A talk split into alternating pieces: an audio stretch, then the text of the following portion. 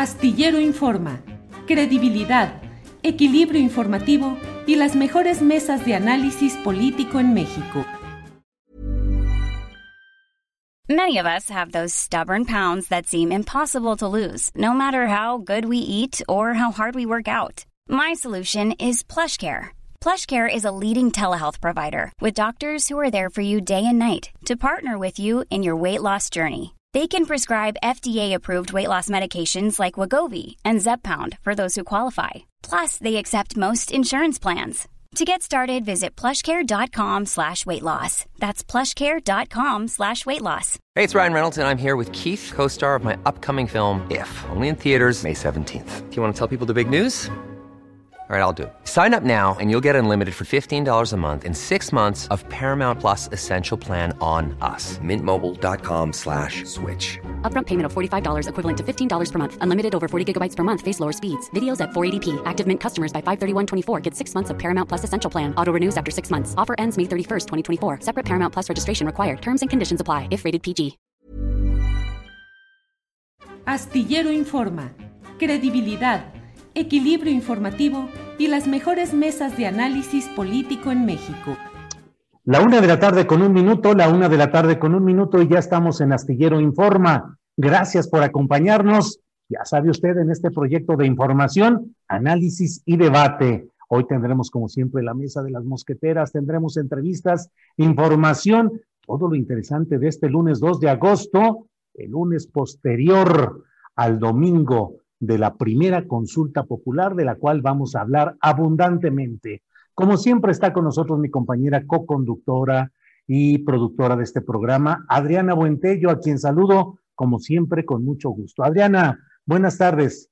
¿Cómo estás, Julio? Un gusto saludarte en este lunes, en este inicio de semana y tenemos mucha, mucha información, eh, además de todo lo que vamos a analizar en, en la mesa, Julio, pues comentarles que de los resultados de la consulta popular que eh, se dio el día de ayer este ejercicio de democracia participativa, de más de 93 millones de electores, el porcentaje de participación fue de 7.0890% y por el sí del 97.7263%. Esto con datos de las 12 horas. Y alrededor de este ejercicio, pues muchas críticas por parte de la oposición. Por una parte, Julio, comentar que el expresidente, el presidente del PRI, Alejandro Moreno, y el expresidente Vicente Fox criticaron la realización de la consulta popular en redes sociales y los resultados, particularmente de la participación, mientras que Vicente Fox aseguró que de popular no tuvo nada en la consulta. Alejandro Moreno escribió que se demostró que los mexicanos están hartos de un gobierno que se esconde en el pasado para no enfrentar el presente. Marco Cortés, por su parte, dirigente del Partido Acción Nacional, consideró que la consulta popular fue un ejercicio demagógico carísimo y no fue tan popular para la gente y que solo era importante para el presidente.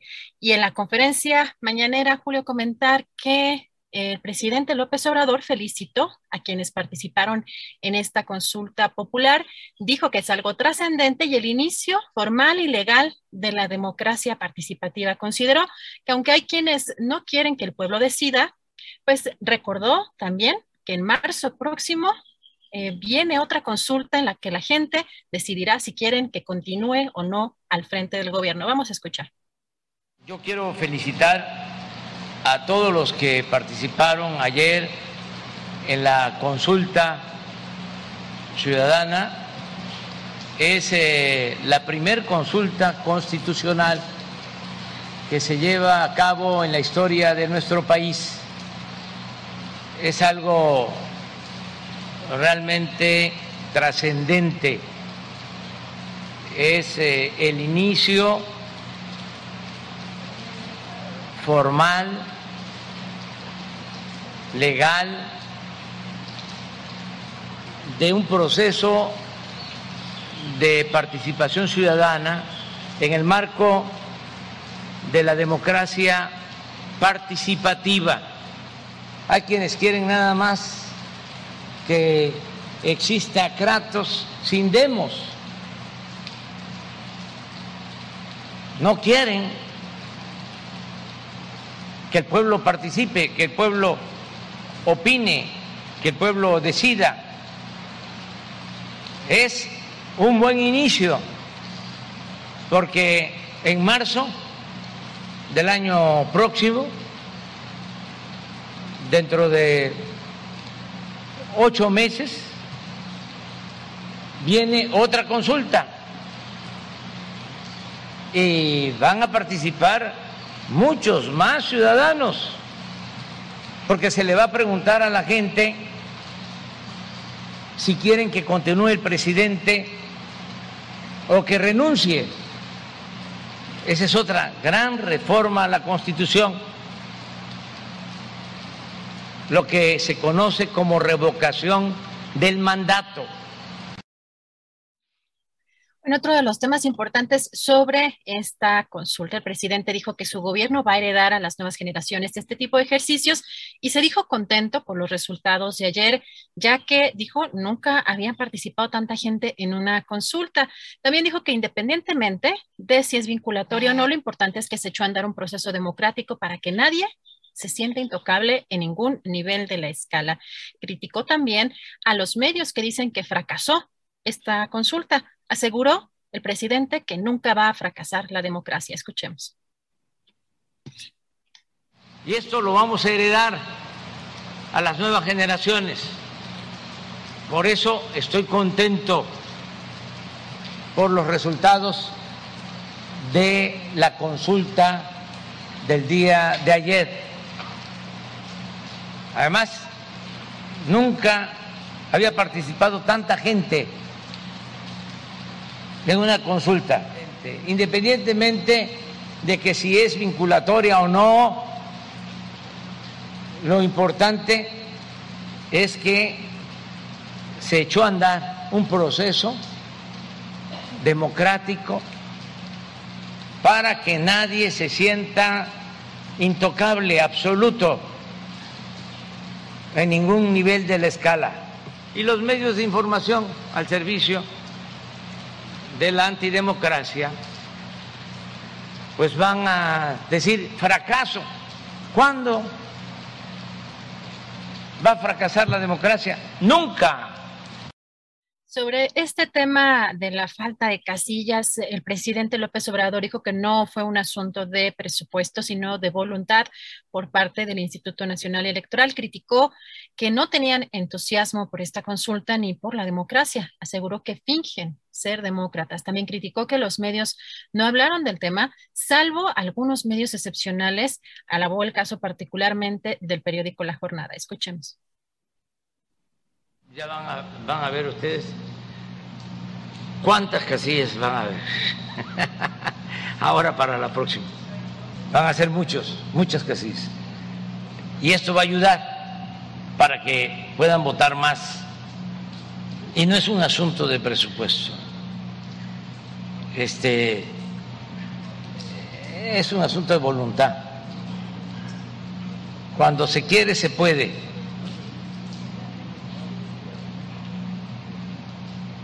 ellos este, no tenían entusiasmo por esta consulta y no han tenido entusiasmo por la democracia. Fingen ser demócratas. Se pudo haber extendido el número de, de urnas, de casillas por todo el país no es un asunto de dinero. Se pudo haber pedido la colaboración de gobiernos estatales, de gobiernos municipales, de el pueblo, pero no, ni se hablaba del tema.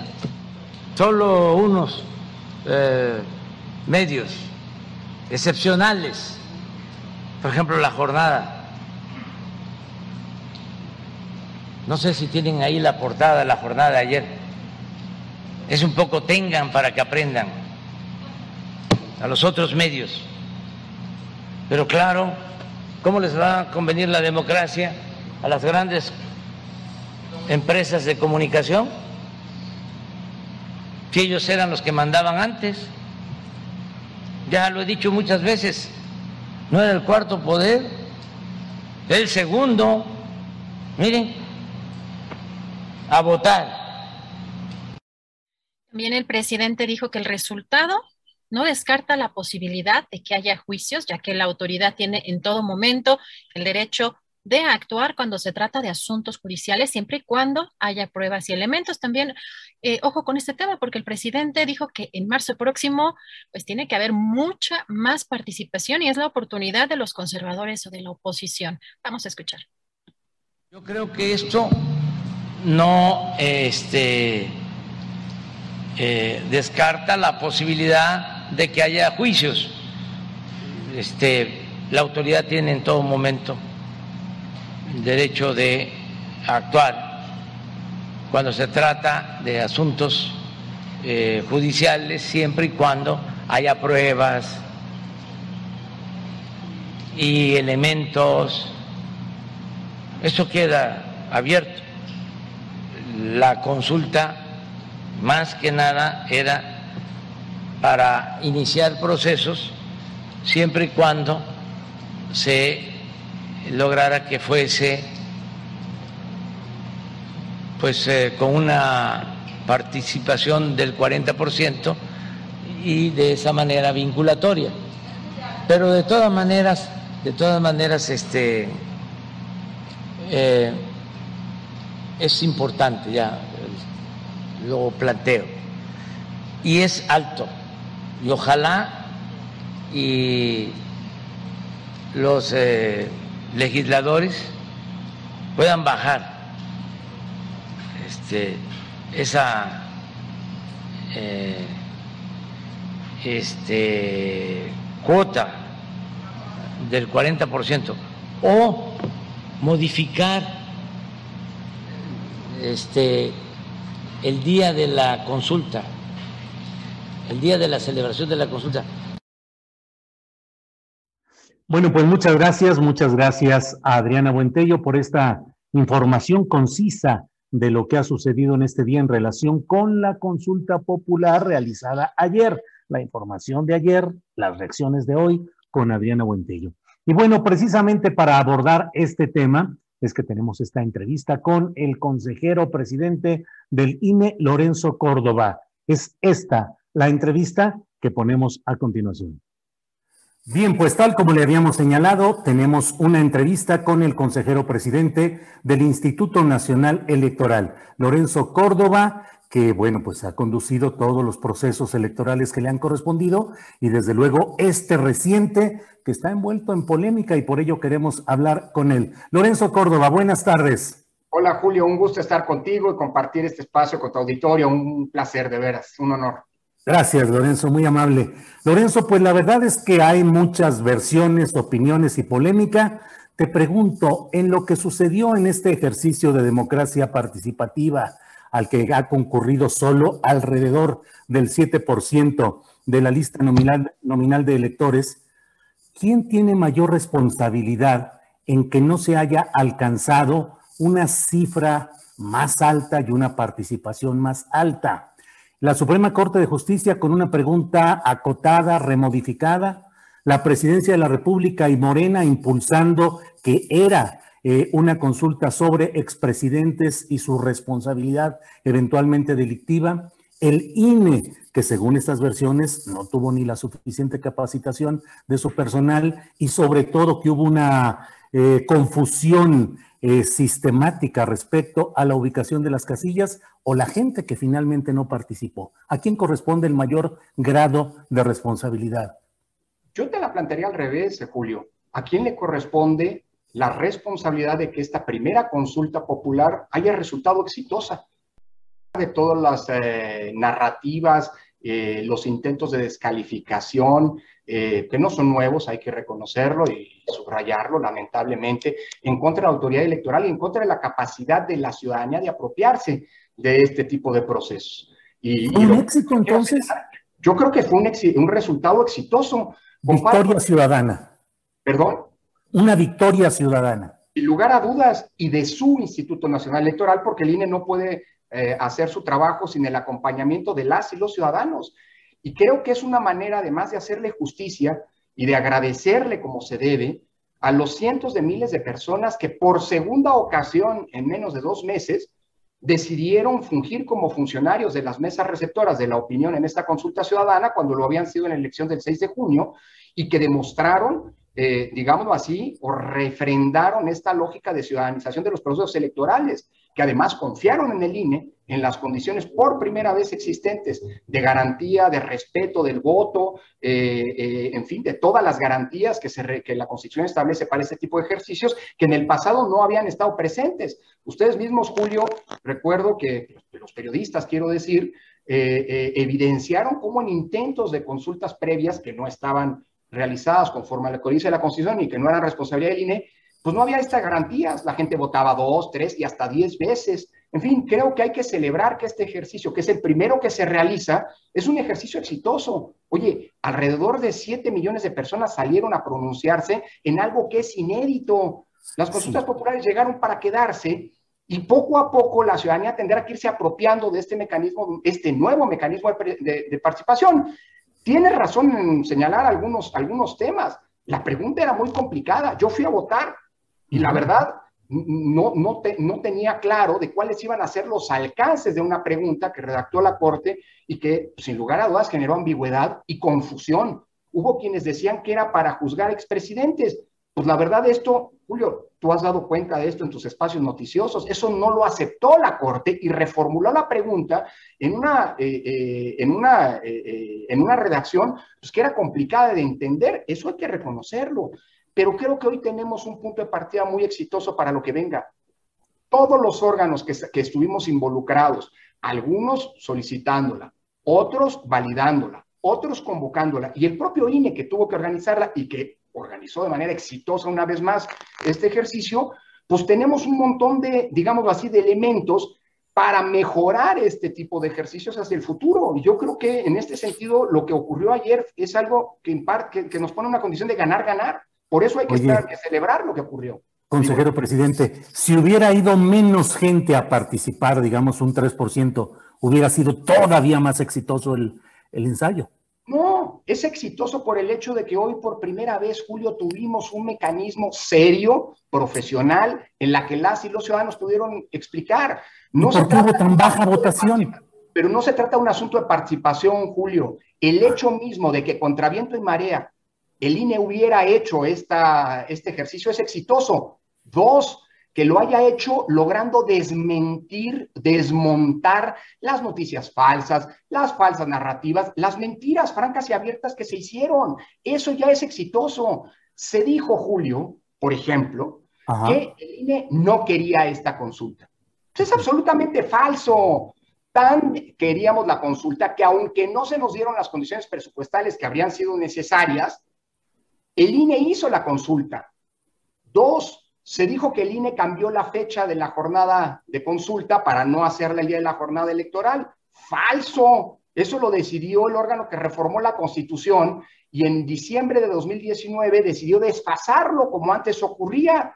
Tres, se dijo que el INE no hizo la difusión eh, suficiente. Falso, que, fijó una fecha muy cercana a la, a la consulta para hacer la difusión. Falso. Esa fecha la decidieron las mayorías de la Cámara de Diputados y de Senadores para, para proteger que pudiera haber propaganda gubernamental. Prefirieron que hubiera propaganda gubernamental y la fecha del 15 de julio para iniciar la difusión la fijaron las mayorías de esas cámaras. Cuatro, se dijo que el INE no quería la consulta y por eso puso solo, entre comillas, 57 mil casillas. Por cierto, 57 veces más de la consulta, por ejemplo, aquella del aeropuerto. ¿eh?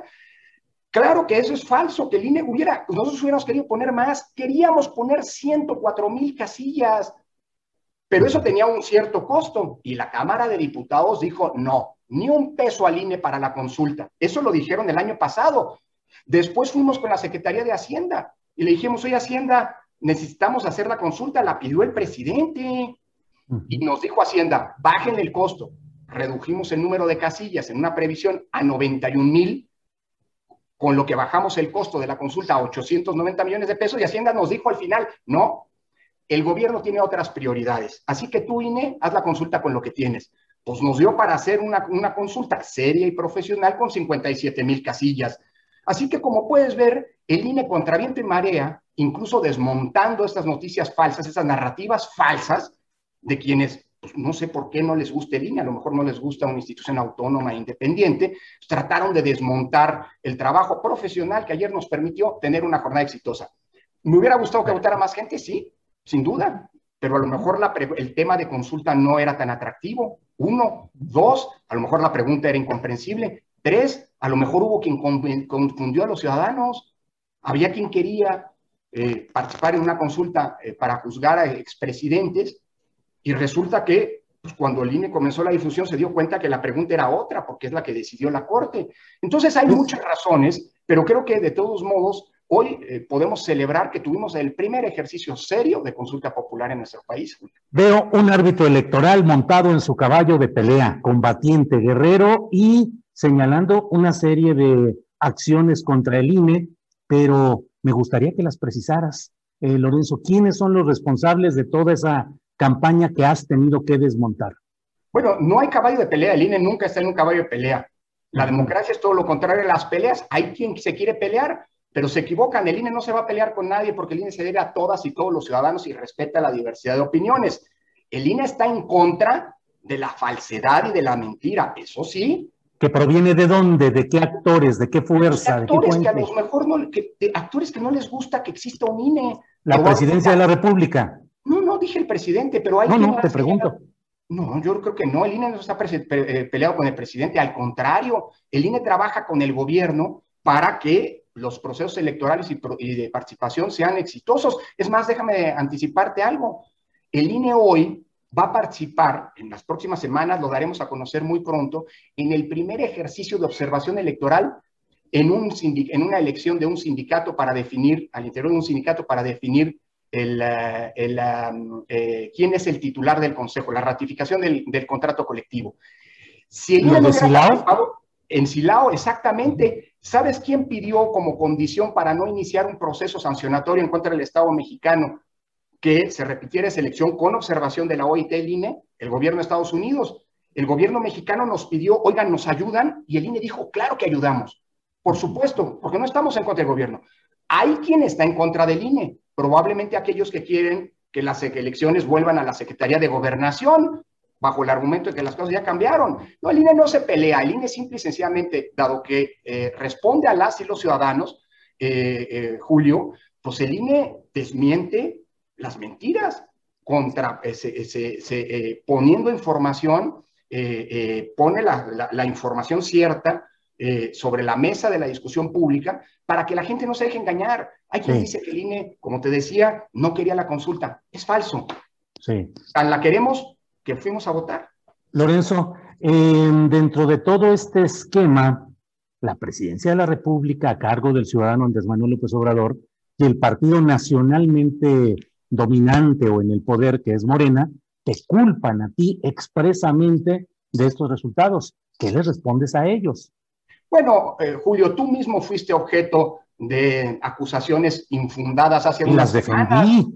Por eso. Las defendí con datos y con hechos. Claro, por eso con datos y con hechos ahora mismo te estoy, estoy desmontando aquellos argumentos eh, de quienes utilizando pues, datos poco ciertos, por decirlo menos, cuando no mentiras francas, buscan debilitar la credibilidad de periodistas de primer orden como tú o de instituciones que se deben a la ciudadanía como el INE.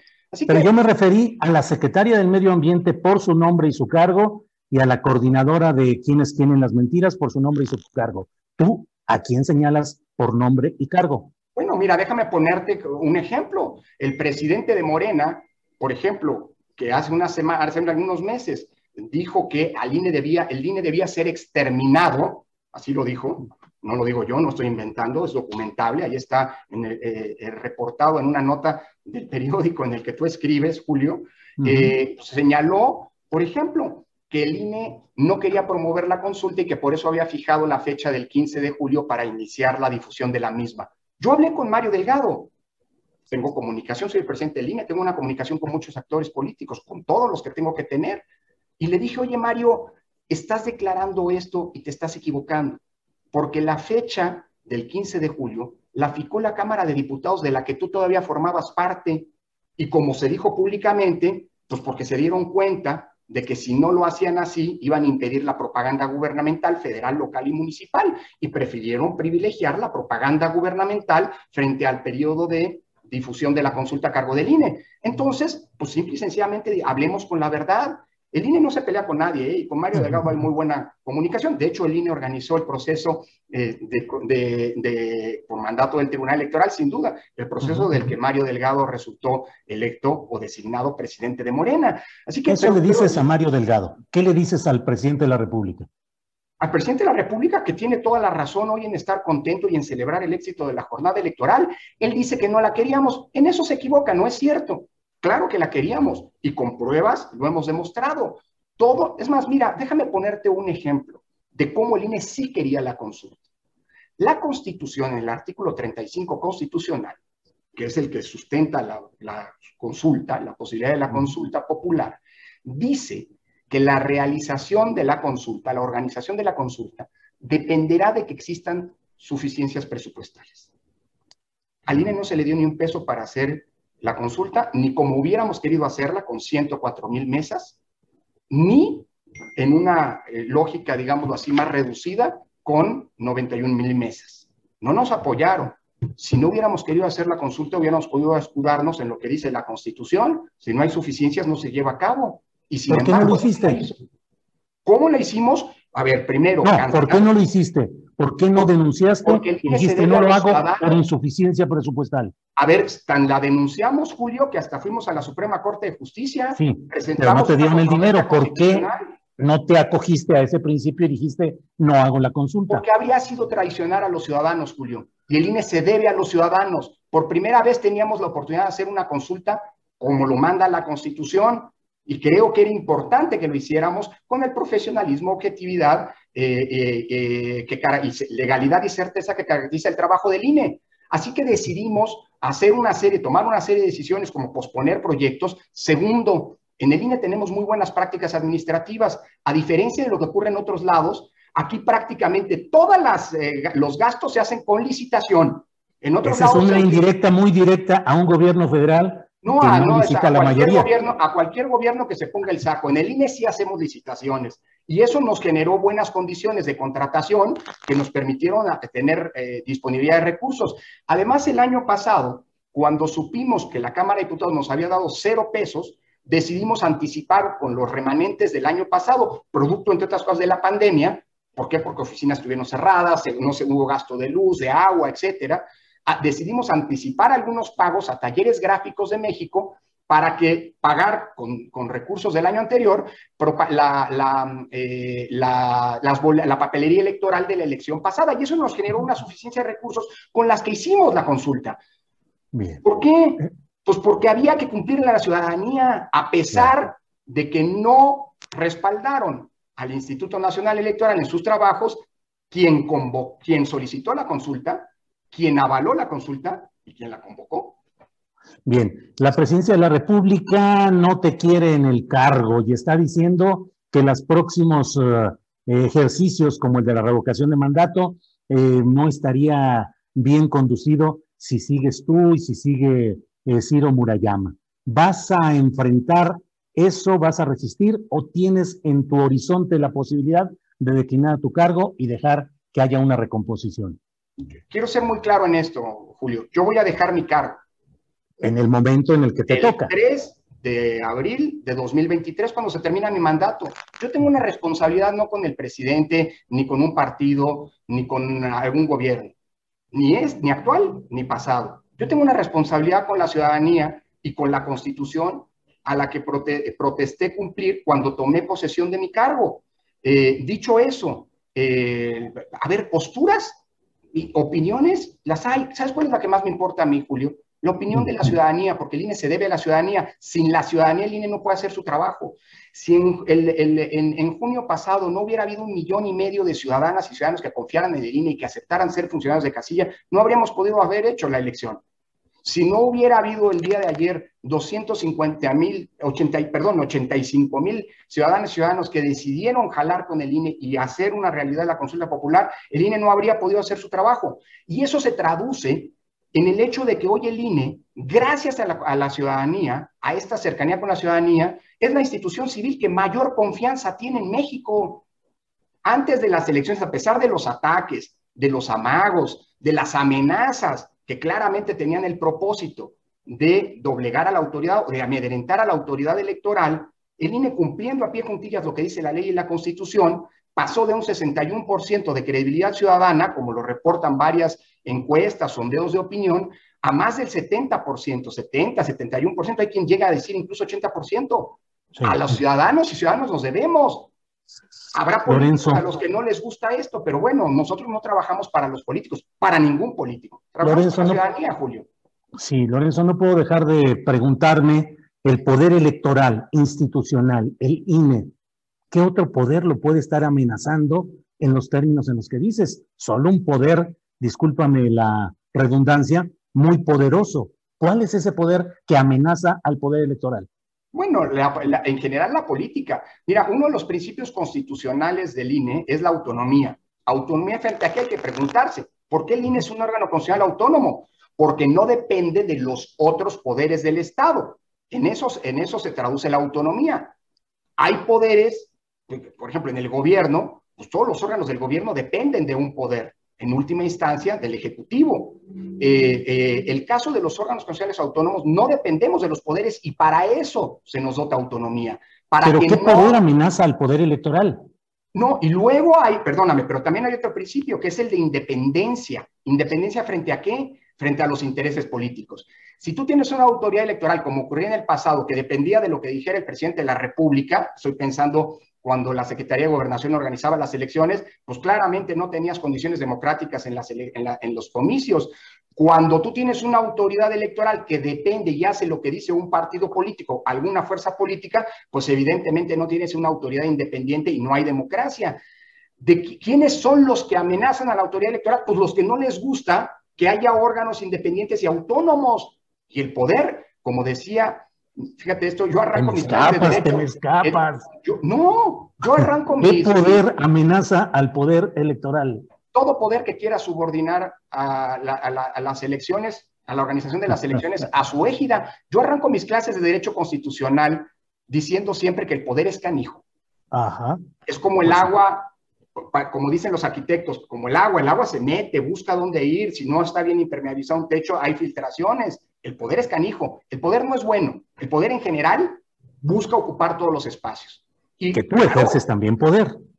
Claro que sí, como contrapoder para evitar que los poderes que no deben estar intrometidos en las elecciones sean los que decidan. Hay un poder producto de esa autonomía para garantizarle a las y los ciudadanos que su voto va a ser respetado, Julio.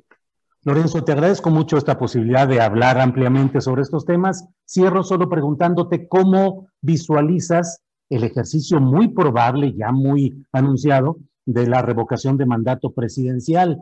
¿Se haría con el mismo número de casillas, con los mismos ahorros del INE? ¿Cuál es tu previsión hacia ese muy probable ejercicio? Mira, eh, el INE va a cumplir a pie juntillas, como siempre, su mandato constitucional pero los demás poderes tienen que cumplir también lo propio. ¿Qué quiero decirte con esto?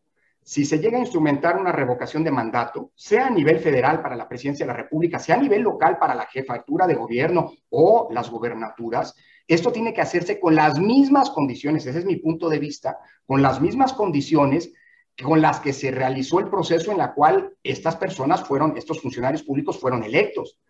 Porque, digamos, esto es como una especie de elección al revés.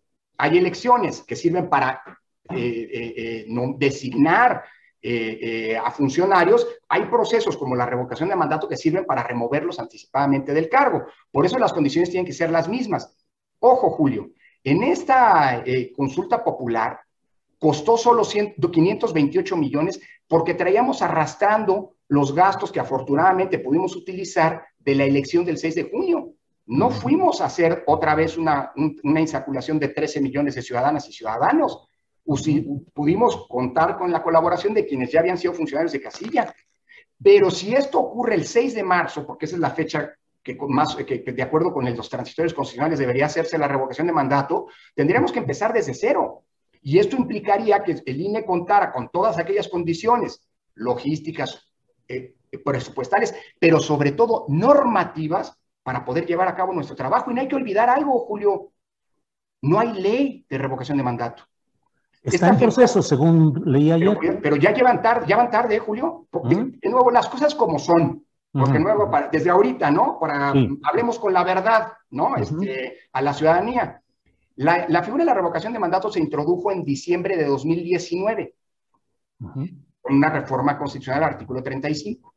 Y en los, artículos transitorios se estableció que el, el Congreso de la Unión tendría 18 meses para emitir, para que la ley ya estuviera no, no trabajada, lista, publicada, la ley respectiva. Ya pasaron los 18 meses. Y hoy nadie sabe ni siquiera cómo van los borradores de esa iniciativa. ¿Sabes cuándo tendrían que empezar los ciudadanos y ciudadanas a recopilar firmas para, porque son los únicos que pueden pedir la revocación de mandato, a diferencia de las consultas populares, el 3% del listado nominal. De acuerdo con, con el régimen transitorio, para esta ocasión, el primero de noviembre, entre el primero de noviembre y el 15 de diciembre. Y no hay ley. Nosotros todavía, nosotros vamos a cumplir, nosotros sí vamos a cumplir con lo que dice el transitorio constitucional y a finales de este mes de agosto vamos a emitir unos lineamientos, lo dice el transitorio. ¿Cuál es el problema? Que seguramente vamos a emitir lineamientos sin que haya ley. Si la ley llega a tiempo, y entre comillas, faltan tres meses para que inicien los ciudadanos a recopilar firmas. ¿Se aplica aquí o no lo que dice la Constitución, que no puede haber cambios en materia electoral tres meses antes? No lo sé. ¿Qué te quiero decir con esto? Que si hay condiciones presupuestales, si hay condiciones normativas, ¿no? Y si el INE va a desplegar todo su esfuerzo operativo con la misma calidad técnica con la que hemos venido realizando las elecciones y ahora la consulta popular para que, pues de nuevo, ese ejercicio de democracia participativa sea un éxito. Preciso, para no equivocarme, tú me dirás si es correcto o no lo que digo. Estás diciendo que en el eventual ejercicio de revocación de mandato, tiene que haber el 100% de las casillas que se plantearon en la elección de 2018. No de la del 18, todas las que necesarias con el listado nominal, porque el listado nominal ha crecido. el, el 6 de junio pasado instalamos 162.500 casillas. Habrá que ver cómo queda el listado nominal. Acuérdate que este es un dato importante ¿eh? para que la gente también tenga claridad, las, ciudadanas y los ciudadanos.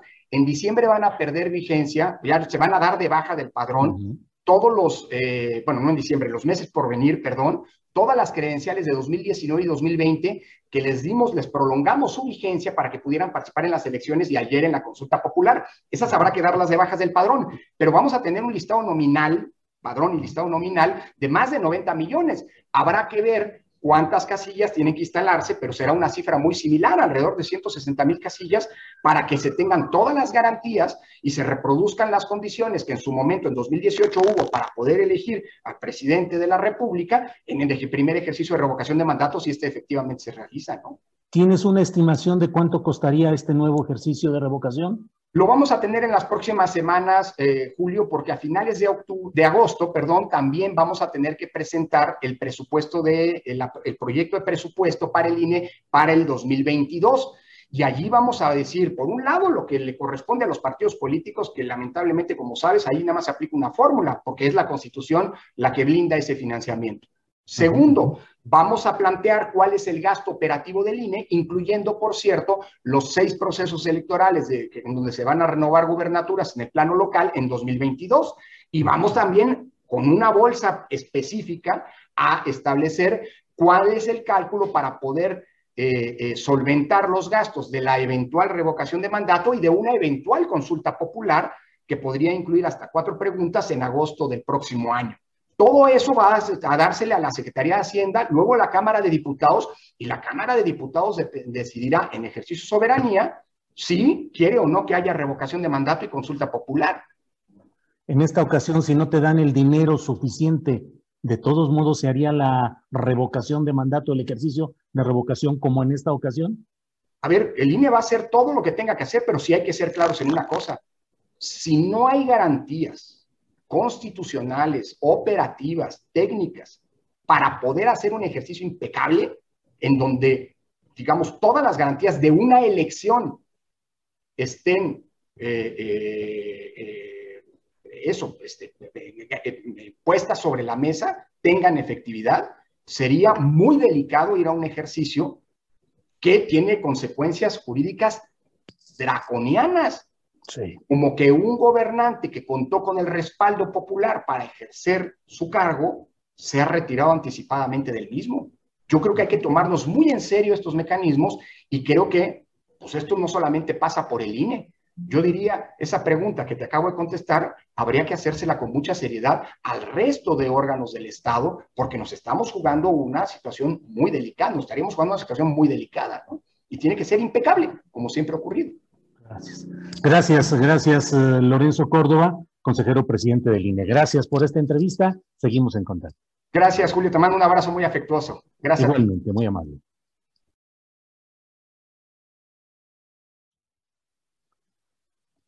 Bien, bien, pues esta ha sido la entrevista con el presidente, el consejero presidente del Instituto Nacional Electoral. Eh, y bueno, vamos a continuar con nuestra programación y ya tenemos la oportunidad de platicar como cada lunes con nuestra compañera periodista Jacaranda Correa, Jacaranda, que es eh, periodista conductora de programas de televisión pública, eh, documentalista y siempre nos pone a reflexionar. Jacaranda, buenas tardes. Querido Julio, ¿cómo estás? Muy buen eh, inicio de semana. ¿Cómo te va? Bien, Jacaranda, pues aquí con un montón de información. Todo, perdón, sí, sí, de todo hay. ¿De qué nos quieres hablar en esta ocasión, Jacaranda? Bueno, primero decirte que acabo de escuchar la entrevista con Lorenzo Córdoba, que me pareció realmente eh, muy importante, eh, muy buena entrevista, Julio, este, de verdad. Y pues no puedo estar más que de acuerdo en lo que dice, que esto es un gran triunfo de ciudadano y que había que tomarse muy en serio estos mecanismos, Julio. Em, y lo digo porque fíjate que desde ayer que estuve pues metida en esa, en esa república de Twitter que realmente es la república de los odios, ¿no? Terrible me parecía muy torpe, de verdad, este, insensible el punto de vista de varios analistas, periodistas que señalaban así con alegría el fracaso, ¿no? De la consulta ciudadana, ¿no?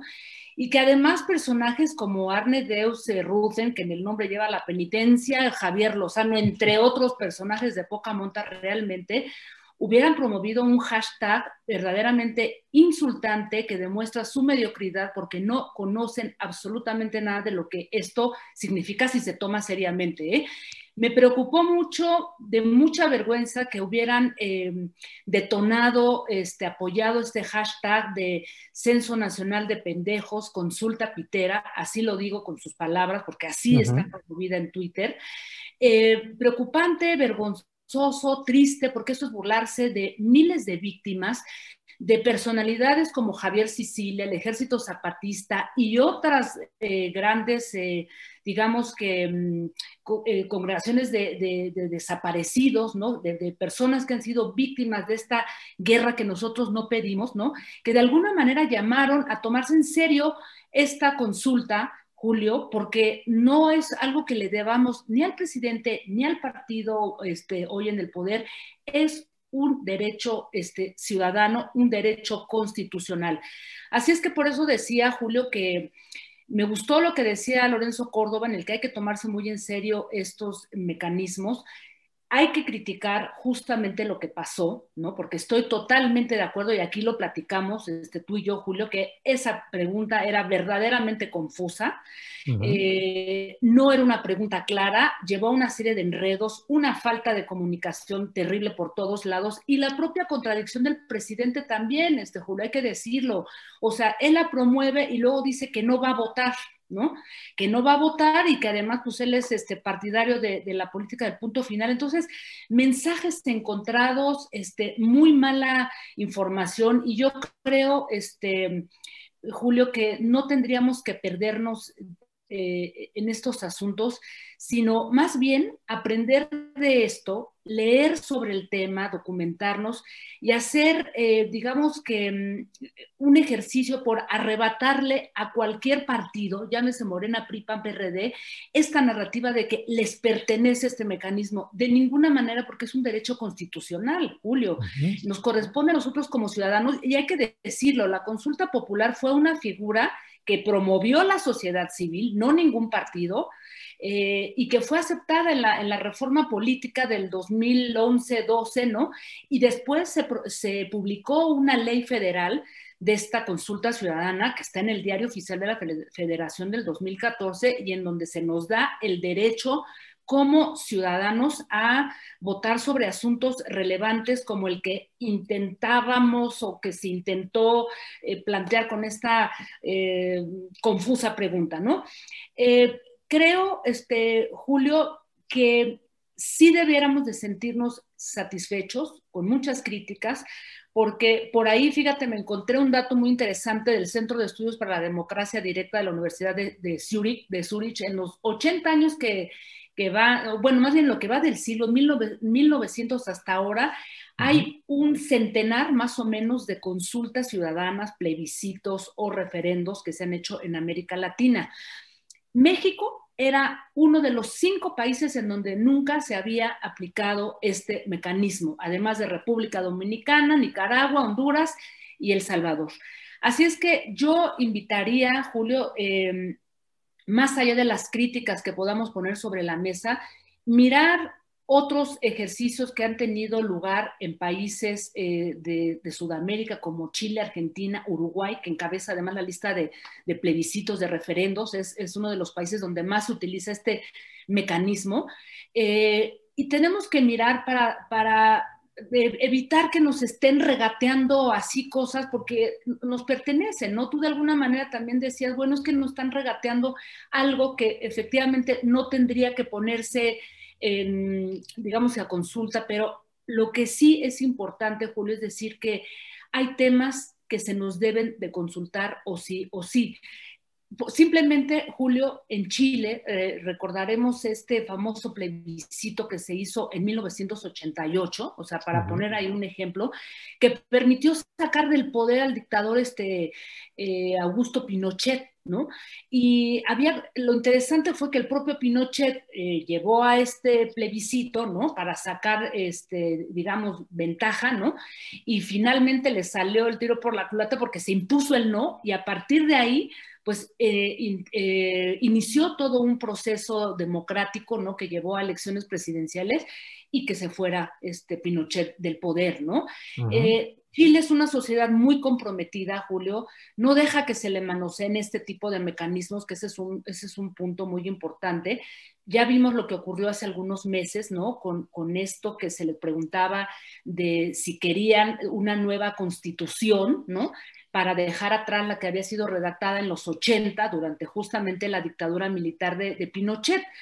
Pero preguntas claras. ¿Está usted de acuerdo que se este, redacte una nueva constitución? Sí o no. No unos enredos como los que vimos, ¿no? Otro ejemplo muy interesante, el, el plebiscito de 80 también que se realizó en Uruguay, que incluso también fue propuesto por el gobierno militar que en ese momento estaba en este país del sur, con el objetivo de modificar la, constitución y refrendar la dictadura. Y también la, la, ciudadanía les dijo no, más de la mitad dijo no, se van y se fueron, Julio. Eso es muy importante. Y mira, ya como últimos dos ejemplos, lo que ocurrió en Venezuela en el 2007, lo que pasa es que la gente no, lee a, a mirar más allá en el 2007, Chávez este, llamó a un, a un referéndum constitucional en el que eh, de alguna manera estaba pidiendo modificar 69 artículos de la Constitución y entre ellos era la de conformar Venezuela como Estado socialista. Así es que esta consulta, Julio, pues perdió el referéndum, Así es lo mismo ocurrió con Evo Morales cuando quiso reelegirse, la ciudadanía le dijo no. Entonces, sí funcionan, Julio, tenemos que apropiarnos. Esto no es un tema que le pertenezca a los partidos, ¿no? Es un asunto nuestro de ciudadanía. Y yo me quedo un poco con esto que dijo el propio eh, presidente de la Suprema Corte de Justicia, ¿no? Que, que dijo que sí había votado a favor de la consulta, en el que dijo muy claramente esto, ¿no? Que ya merece otro análisis, pero dijo que el resultado no podría obligar, o sea, no, era vinculante del de, modo, de ningún modo ni a la Fiscalía ni al Poder Judicial, porque lo que ya está haciendo la Fiscalía o el Poder Judicial, bueno, esta Fiscalía que además no ha servido de mucho también, es llevar a cabo una, o sea, ya concluir esos procesos. Julio, en el caso de Peña Nieto, la Fiscalía tiene un expediente abierto, las declaraciones de, del propio, este, eh, ahora se me fue el nombre de este hombre de, de Odebrecht, que, que, que, fue su testigo protegido, ¿no? Los Y, los Oya, exactamente. Tiene toda la, o sea, tiene toda la información para continuarlo. Sin embargo, lo que sí creo, y ya no hay marcha atrás, es lo que está defendiendo todo este movimiento de, víctimas, ¿no? De armar eh, comisiones de la verdad y exigirle al presidente que cumpla con su palabra de comenzar procesos de justicia este, transicional, Julio. Bien, Jacaranda, pues muy interesante y muy completa la visión sobre lo que representa la consulta popular en el caso de México en, esta, en este momento inaugural y me parece muy interesante la referencia respecto a lo que ha sucedido en otros países. Pues como siempre, Jacaranda, nos dejas tema para, nos dejas tarea para irle pensando y para irle dando vuelta a todo este asunto. Así es que muchas gracias a reserva de lo que desees agregar. Eh, Jacaranda, como siempre, muy amable.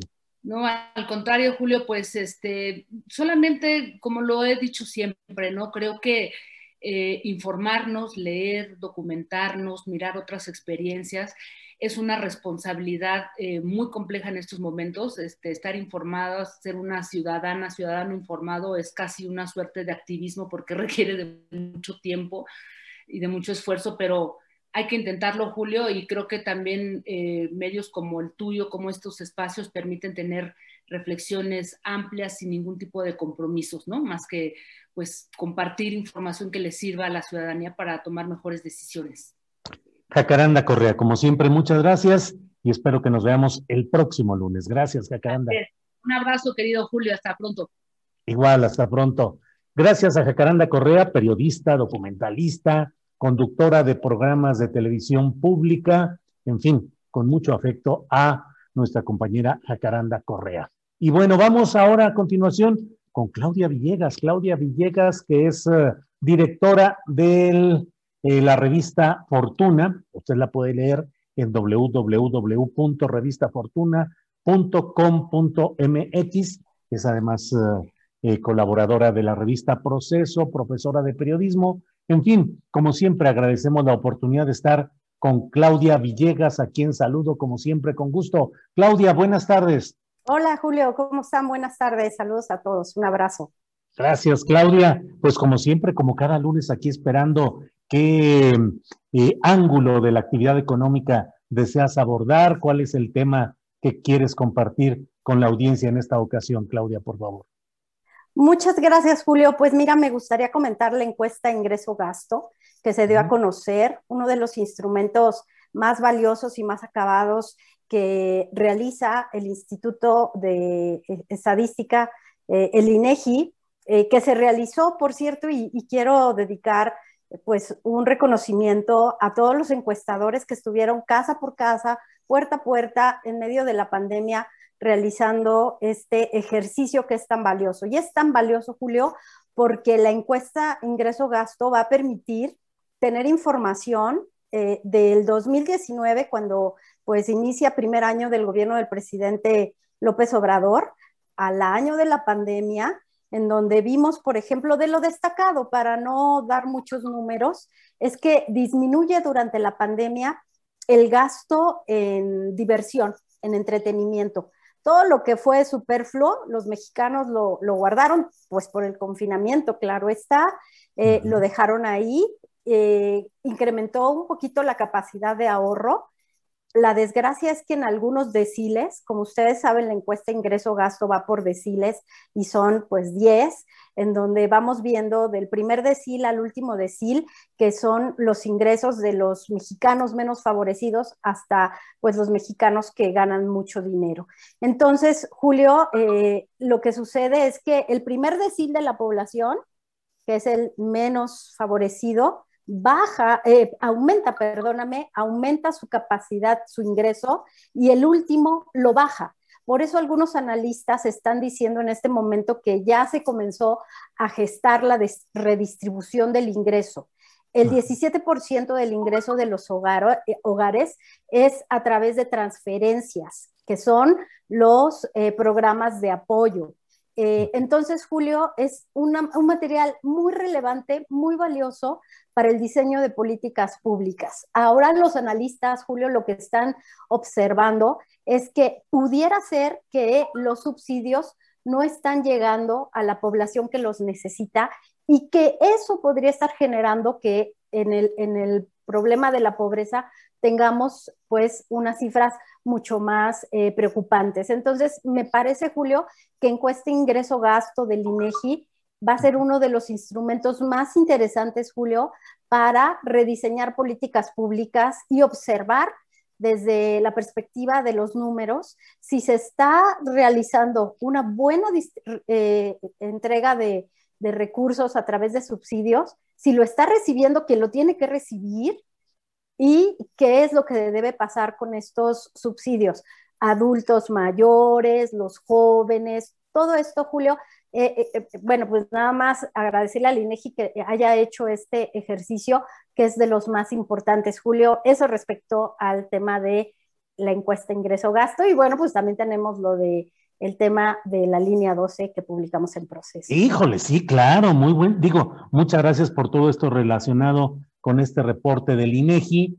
Y bueno, pues eh, el INEGI debe ser una fuente de suministro de información que ayude al mejor diseño de las políticas públicas. Así es que ojalá este reporte del INEGI sea considerado en el gobierno federal.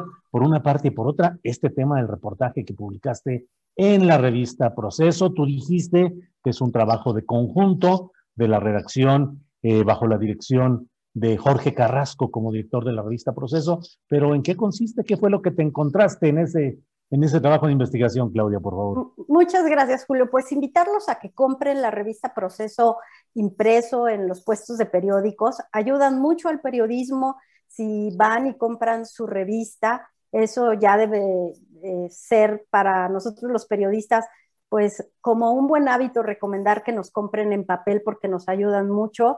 Eh, bueno, Jorge Carrasco, Homero Campa, Pepe Gil estuvieron muy al pendiente de este reportaje que inició con una pregunta.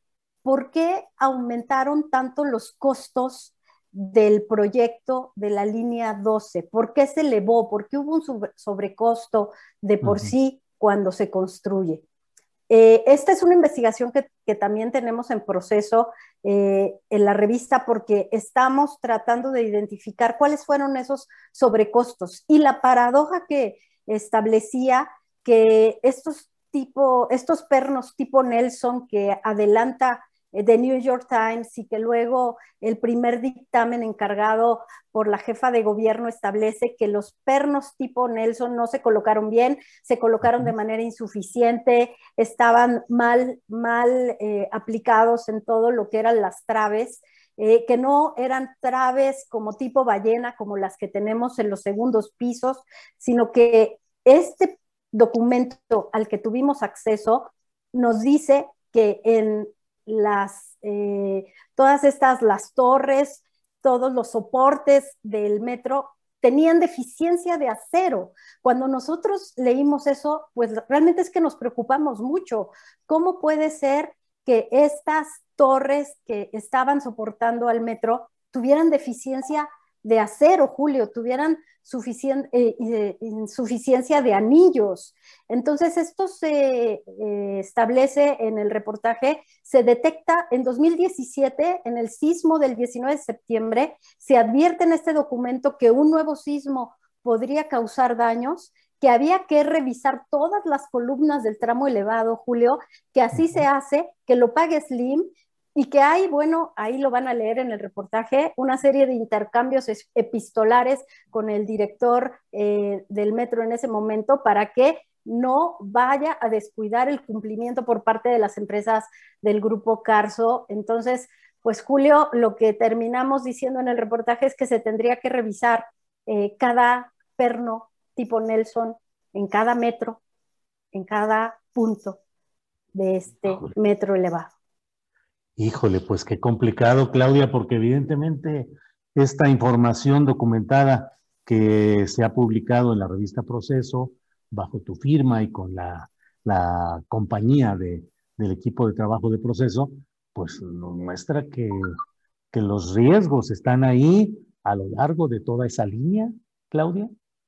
Así es, Julio. Al menos hay, eh, pues, evidencias de como decíamos un poco cuando preparábamos el reportaje en la redacción, si esto fuera un cuerpo humano, diríamos que la biopsia que se develó en diciembre de 2017, esa biopsia que hizo Slim cuando le llama el director del metro y le dice, oye, estas columnas no tienen acero, estas columnas no soportan bien este tramo, hay que apuntalarlas, hay que ponerle estructuras eh, dobles. Esa biopsia nos revelaría que hay cáncer en la línea 12 del metro, Julio. Tendrían que hacer este tipo de biopsias porque lo que nos dice Gaviño en entrevista, para saber si se colocaron bien los pernos tipo Nelson en cada metro del tramo elevado, las nueve estaciones, se tendría que hacer calas. Y cuando haces calas, tienes prácticamente que destruir o que tienes que perforar ese tramo. Eso los ingenieros lo saben. Entonces, Julio, tendríamos que saber que no hay cáncer en esa línea. Y como dijo el presidente hoy a pregunta expresa de Gloria Leticia Díaz, corresponsal de proceso en Puerto Vallarta, eh, bueno, pues el, el señor Slim se ha comprometido a reparar todo el tramo que le tocó y el otro tramo de ICA, la constructora ICA, pues también tendría que hacer lo mismo, Julio y que en un mes se va a dar a conocer el informe. Bueno, bueno, pues estaremos atentos. Eh, Claudia Villegas, como siempre es un placer platicar contigo, tanto por los temas que nos traes eh, para el análisis y la reflexión, como además que nos permitas asomarnos a los detalles de trabajo eh, como el que publicas en la revista Proceso. Así es que, pues Claudia, ojalá nos veamos el próximo lunes y por esta ocasión, a reserva de lo que quieras agregar, muchas gracias. Gracias, Julio. Solo recomendar si pueden leer revista Fortuna. Ahí traemos la historia de que la familia Serrano sacó de su consejo de administración a Miguel Alemán Magnani y Miguel Alemán Velasco. Ya no forman parte de este consejo en donde estuvieron más de pues 15 años mínimo. Bueno, sí, desde luego. Eh, comparto la invitación a leer en www.revistafortuna.com.mx y desde luego también en kioscos y en lugares donde se expenden las revistas, allí está la revista Fortuna. Claudia, muchas gracias y seguimos en contacto. Gracias, Julio. Un abrazo a todos. Feliz agosto. Sí, ya. Gracias, Claudia Villegas. Hasta luego. Gracias. Bien, pues ha sido Claudia Villegas, nuestra compañera periodista, eh, sobre asuntos económicos con visión social, no con el, solo con las estadísticas y con los datos fríos, sino la visión social, que es la que debe de nutrir un análisis de los asuntos económicos. Bien, pues vamos a empezar ya. Es el lunes 2 de agosto y estamos cuando son las 2 de la tarde con tres minutos, estamos ya casi listos.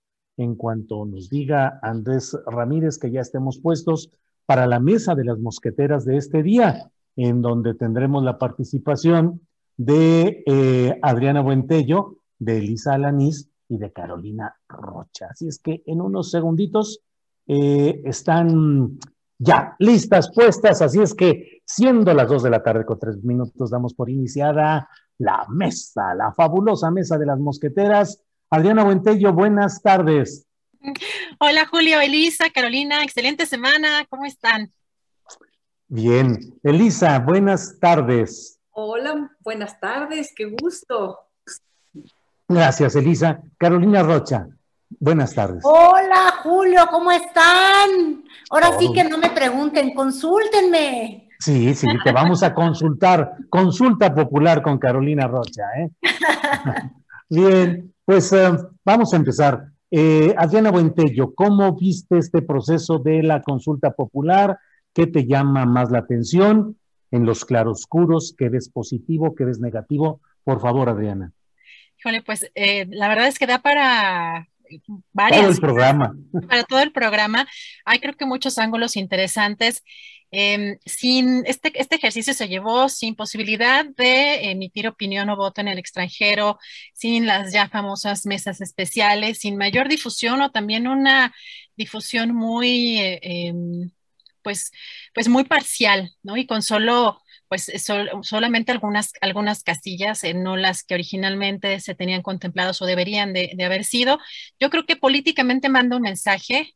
Hay que revisar también el tema de la, el apoyo eh, de la base del propio presidente, pero también los mensajes contradictorios, como también analizaba eh, Jacaranda hace unos momentos, que mandaba el presidente de que no quería votar o de que si iba a votar, iba a votar en contra, y darle de alguna manera la responsabilidad de un tema eh, pues judicial, ¿no? Un tema este, de, de, índole judicial a la, a la ciudadanía eh, creo que ese fue también un, un, tema muy complejo, tanto de digerir como también para trasladarle a la, a la, a la sociedad de esa manera. En sí, la consulta me parece algo muy eh, positivo.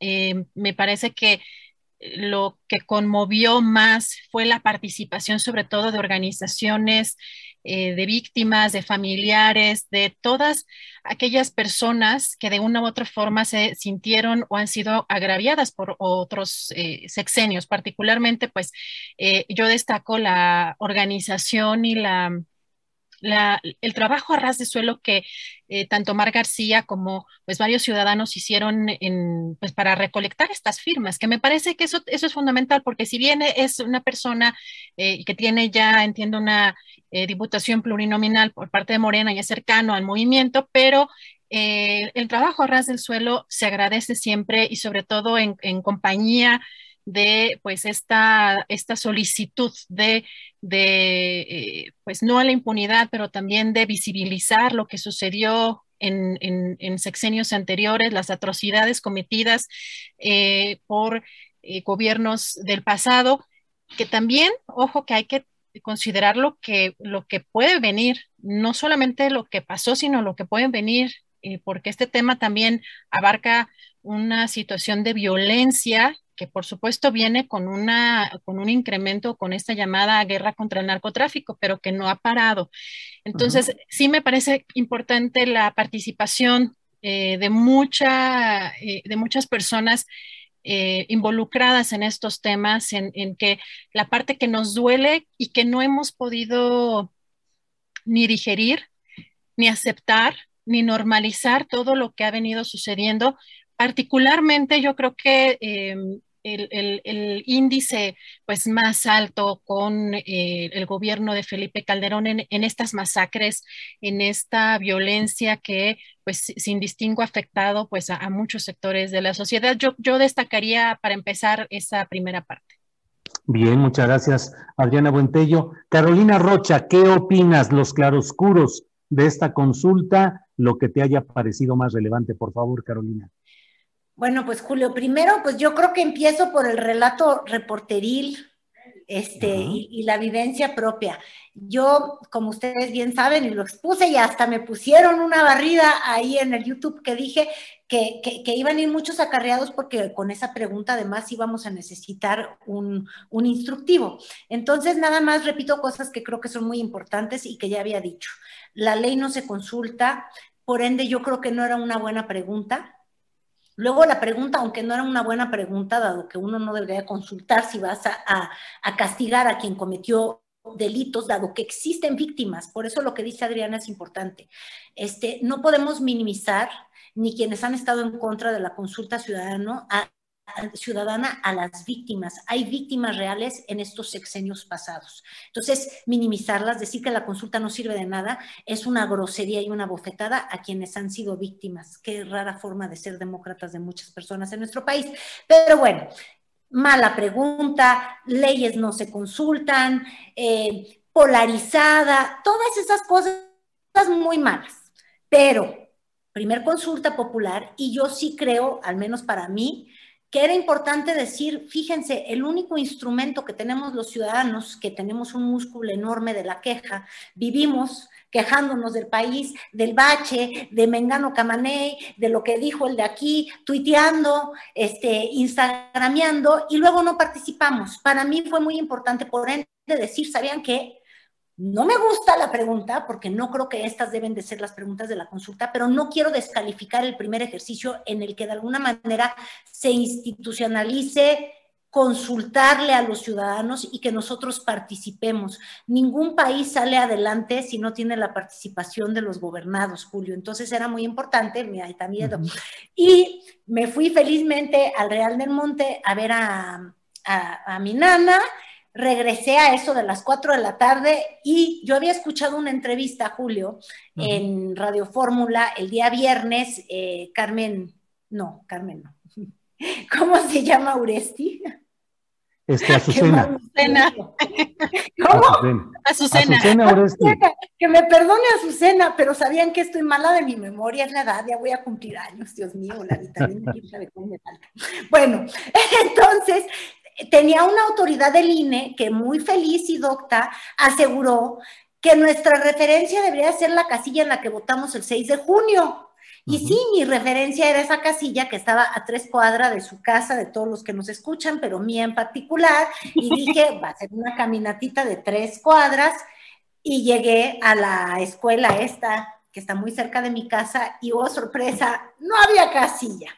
Dije, ¿me derroto o no me derroto? Dije, no, ni más. Si yo soy hija del maíz, resistente, Regreso a mi casa, meto de tu consulta.ine la fregada, busco mi casilla, les quiero confesar que como ya con la edad me estoy quedando ciega, ese fue el principal de todos los retos, ¡Ah! ver mi sección, le hacía yo así muy bien grande, saqué la foto y me da una dirección, una dirección a la que tuve que llegar en coche, es decir, salir a participar ya no era una cosa de apata pues llego en coche, Julio, y ahí hay unas personas y les digo, oigan, aquí la, la, consulta y me dicen, no, usted es de la sección tal, no sé cómo sabían.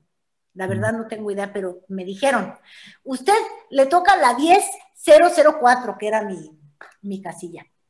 Digo, efectivamente, ah, no, pues mire, camine dos cuadras y a la derecha, ahí. Entonces, tercer lugar, y logré llegar a votar. No había fila, vi unas, este, las, las urnas, ¿qué será? Casi media rellenadura. Platiqué con las señoras, este, les pregunté que si se aburrían mucho, me compartieron una chavilla de 21 años que había participado en la, seis, en la del 6 de junio como representante de casilla, que estaba repitiendo y que la verdad era mucho más divertido hacerlo cuando iba mucha gente, es decir, el 6 de junio, que ahora que se estuvo picando los ojos y llegaban las personas a cuenta Pero había muy buen ánimo, la mera verdad. Y ya emití mi voto, el mío, el que yo consideré importante, y esa es la experiencia particular em, en la cual resumo la última cosa que quiero comentar, Julio.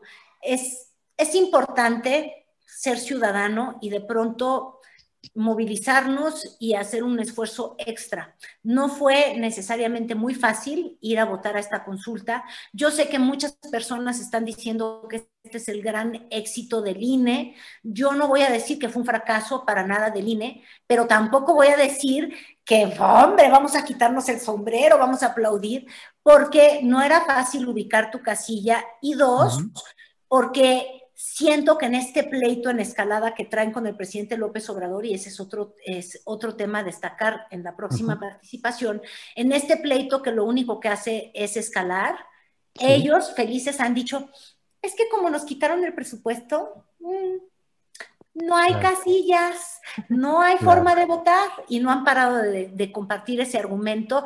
Y ojo, así nos vamos encaminados a la revocación del mandato, con este estira y aflojo de tú me das, yo no te doy, estiro el presupuesto, no te lo doy. Y la pregunta sería a ver si Elisa nos dice, sí, el marcador INE, AMLO, ¿cómo va? Gracias, gracias Carolina. Elisa Alanis, ¿cuál es tu punto de vista sobre esta consulta popular? Los claroscuros, las cosas que más te hayan parecido relevantes. Por favor, Elisa.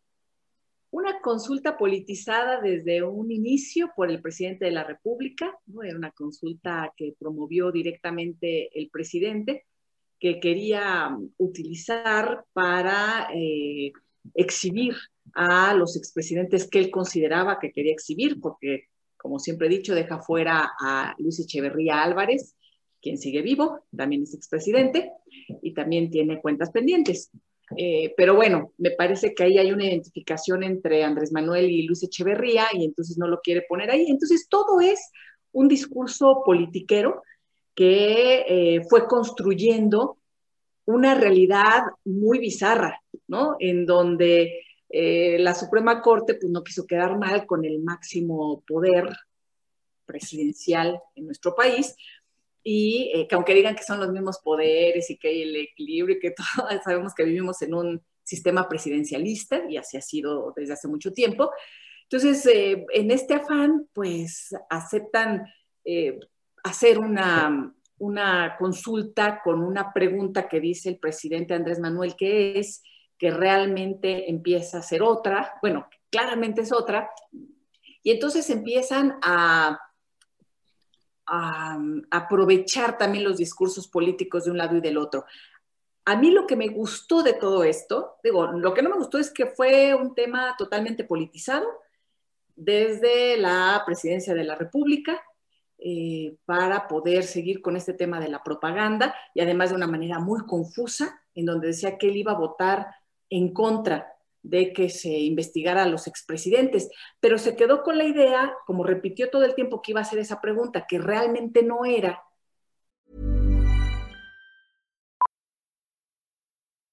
Millions of people have lost weight with personalized plans from Noom, like Evan, who can't stand salads and still lost 50 pounds. Salads generally for most people are the easy button, right? For me, that wasn't an option.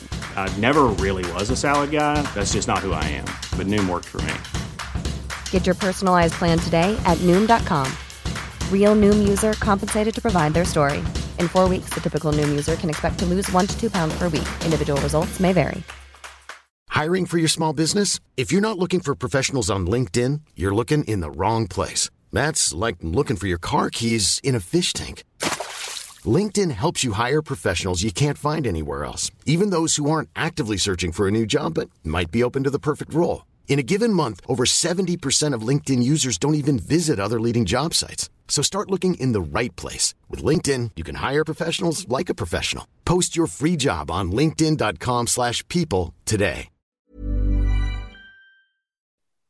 Un día antes de, o en este fin de semana, dijo que iba a votar en contra Iba a votar el no, cuando claramente aquí lo bueno para el presidente ya era votar el sí, porque ya no era contra los expresidentes, sino contra la creación posiblemente de una comisión de la verdad, que fue el otro discurso que comenzó a imperar, que fue el tema que aprovecharon las organizaciones de la sociedad civil, bien hecho, para decir, aquí hay esta beta que se puede aprovechar y se puede crear esta, esta comisión o estas comisiones eh, podemos impulsar lo que había prometido el presidente Andrés Manuel López Obrador en el Museo de Memoria y Tolerancia desde la campaña en frente de las víctimas y que no cumplió.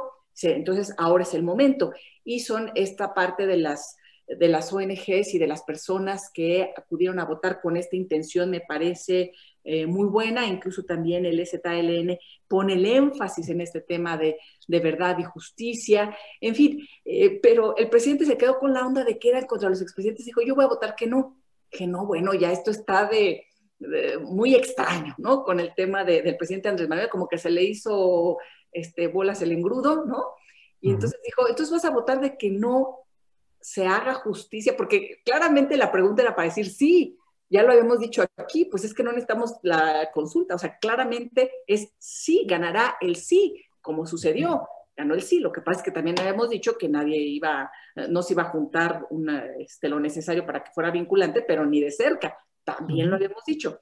Eh, entonces, eh, pero nosotros pensamos que claramente, pues sí se quiere justicia, sí se quiere todo lo que dice la pregunta, y el presidente dice, pero yo voy a votar que no, pensando en que seguía con este tema y que vimos los, este, los cartelones y toda esta propaganda en relación a los expresidentes y que se iba a enjuiciar y demás. En fin, yo rescataría, como siempre, a la sociedad por encima de los políticos. Bien. Gracias, Elisa Lanís. Eh, Adriana, bueno, entonces, ¿qué sucede? Los tales expresidentes que no estaban que no estaban expresamente mencionados en la pregunta oficial, eh, se dijo que estaba inmersa esa situación, pues pareciera que, pues como lo están haciendo ya Vicente Fox y, y Felipe Calderón, que están pues celebrando que finalmente no hubo el número de participantes como para hacer vinculatoria una acción que, bueno, ya se habría visto en qué términos les habría podido afectar. Quedan relativamente en su misma condición de impunidad esos presuntos infractores expresidentes de la República. Por un lado, eh, ¿cómo lo ves, Adriana, por favor? Yo creo que más bien celebran que eh, quizá o visualizan que la popularidad del presidente ya no es la misma que cuando llegó, pero yo recuerdo que tenemos la misma fiscalía que, hemos tenido, entonces si hubiera sido vinculatoria, tenemos la misma fiscalía que no avanza en ningún caso, entonces eh, desde mi punto de vista esa no es la... Em, no era la solución o la respuesta realmente a pues abrir realmente procesos, porque eso, pues como el propio presidente hoy ya dijo que de todas maneras si hubiera algo, alguna prueba o tendría que avanzar de cualquier manera un proceso eh, de esa índole. Yo lo que veo más bien es que pues, si hubieran votado los, eh, los millones de mexicanos que se hubieran requerido, pues no avanzaría. De cualquier manera, seguimos en la impunidad con los personajes del pasado de segundo, tercer, cuarto nivel. No veo que eh, un proceso contra expresidentes realmente pudiera llegar a ningún puerto en, el caso eh, particular de, que hubiera sido un éxito en términos numéricos esta, esta consulta, yo desde el principio pensaba que era, era una manera de, del presidente de, eh, catártica para la gente, ¿no? De, decir, no se reconoce qué es lo que sucedió en el pasado, en estos sexenios, pero también, ojo, porque esto también tiene que incluir el propio, o sea, el, propio sexenio del presidente que eh, debe...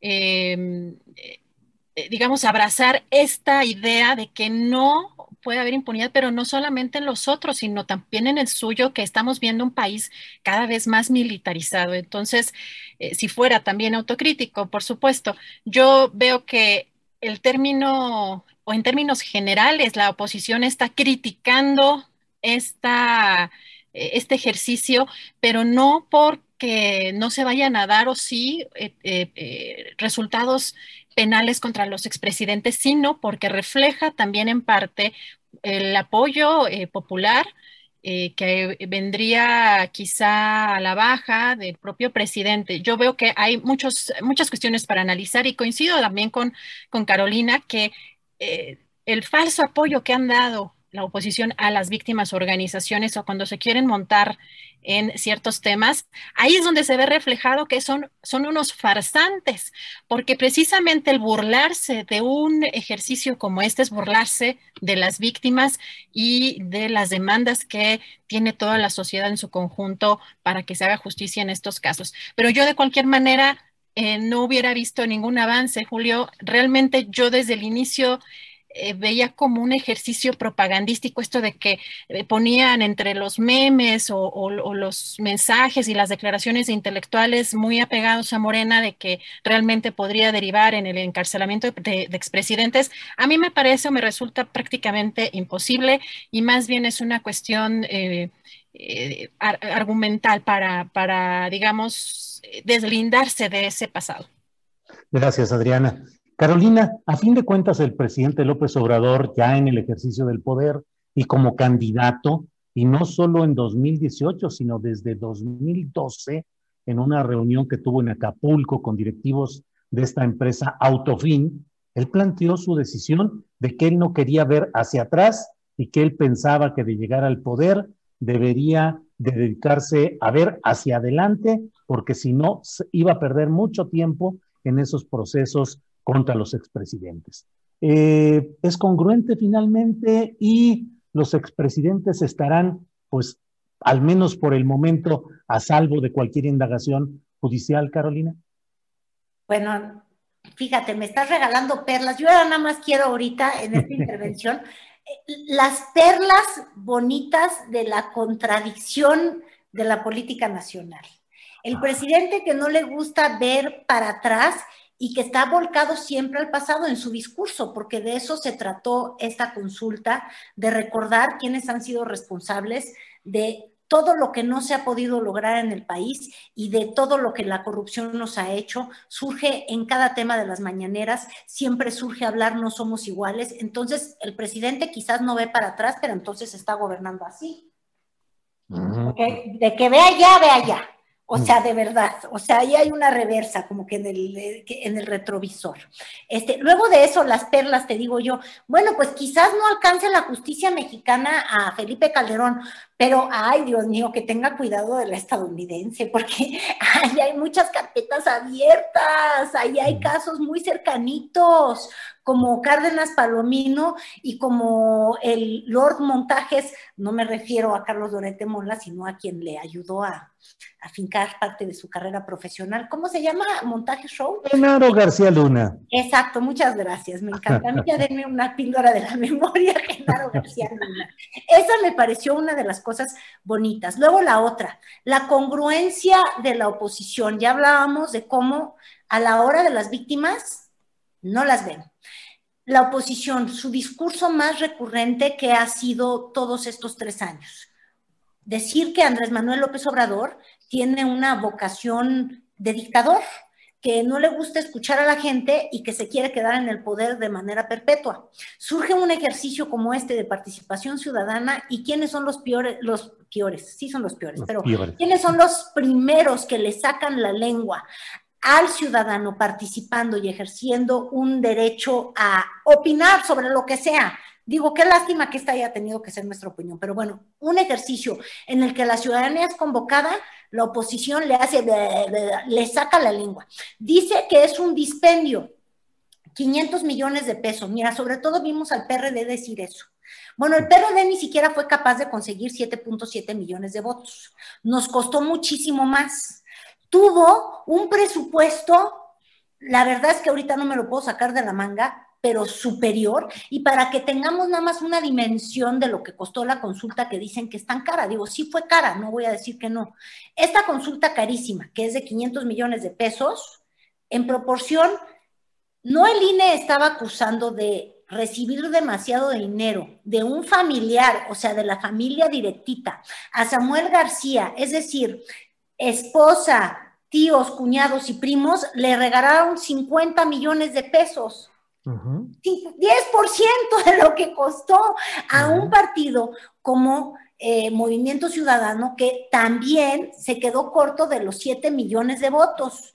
El PRI, que ahorita también anda en el escándalo de qué poquita representación tiene el presidente Andrés Manuel López Obrador, y dicen que está en el ocaso de su popularidad, tuvieron poquillo más que esos millones de votos. Entonces, siento que la aritmética no se les da o que los argumentos se les da a según lo que se les da la gana. Por eso te digo, hay muchas perlas que debemos de aplaudir y decir qué manera de exhibir a los a, los distintos este, participantes. También exhibe, obviamente, al, propio presidente, como ya lo decía Elisa, es decir, yo no puedo abundar en ello, pero sí, como él estaba obsesionado en que el que él no tiene la venganza, entonces a los presidentes no los quería ir a perseguir, se le ocurre decir que él no apoyaría una consulta que lo único que dice es, estás a favor de que se persiga la corrupción. Eso es lo único que dijo traducido en mil términos esa pregunta tan complicada.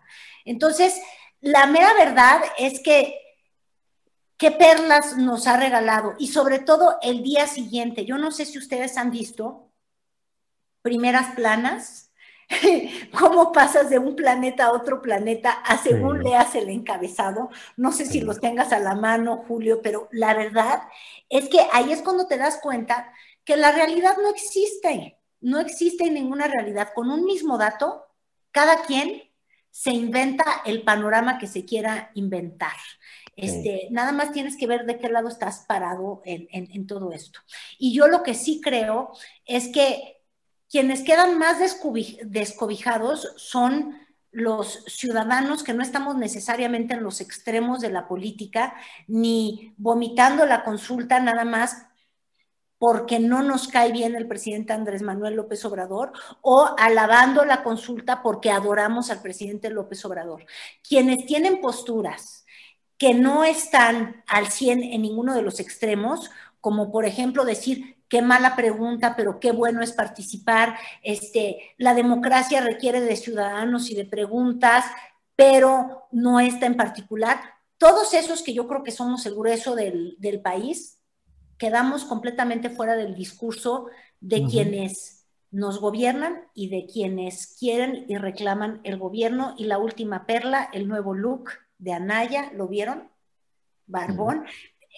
Primero ha querido ser todoterreno como el presidente Andrés Manuel López Obrador y ya saben, va por todos lados de la República. y ahora no sé si él quiere hacer, ¿qué, qué querrá hacer? ¿Sí vieron el video con, con su look este así como estoy medio sucio, pero no sucio, y soy cool, pero no cool. Ya, ya no sé a qué, a qué electorado apela este hombre, pero él sí te agarra. Dice que el presidente hace circo para, para mantenerse vivo en la política. Bueno, pues Anaya, Canallín, Pillín, Quinquín, te agarra de todo, de, de, todo lo que haga el presidente para figurar, la pregunta va a figurar en, la boleta en, en dos años, en tres años.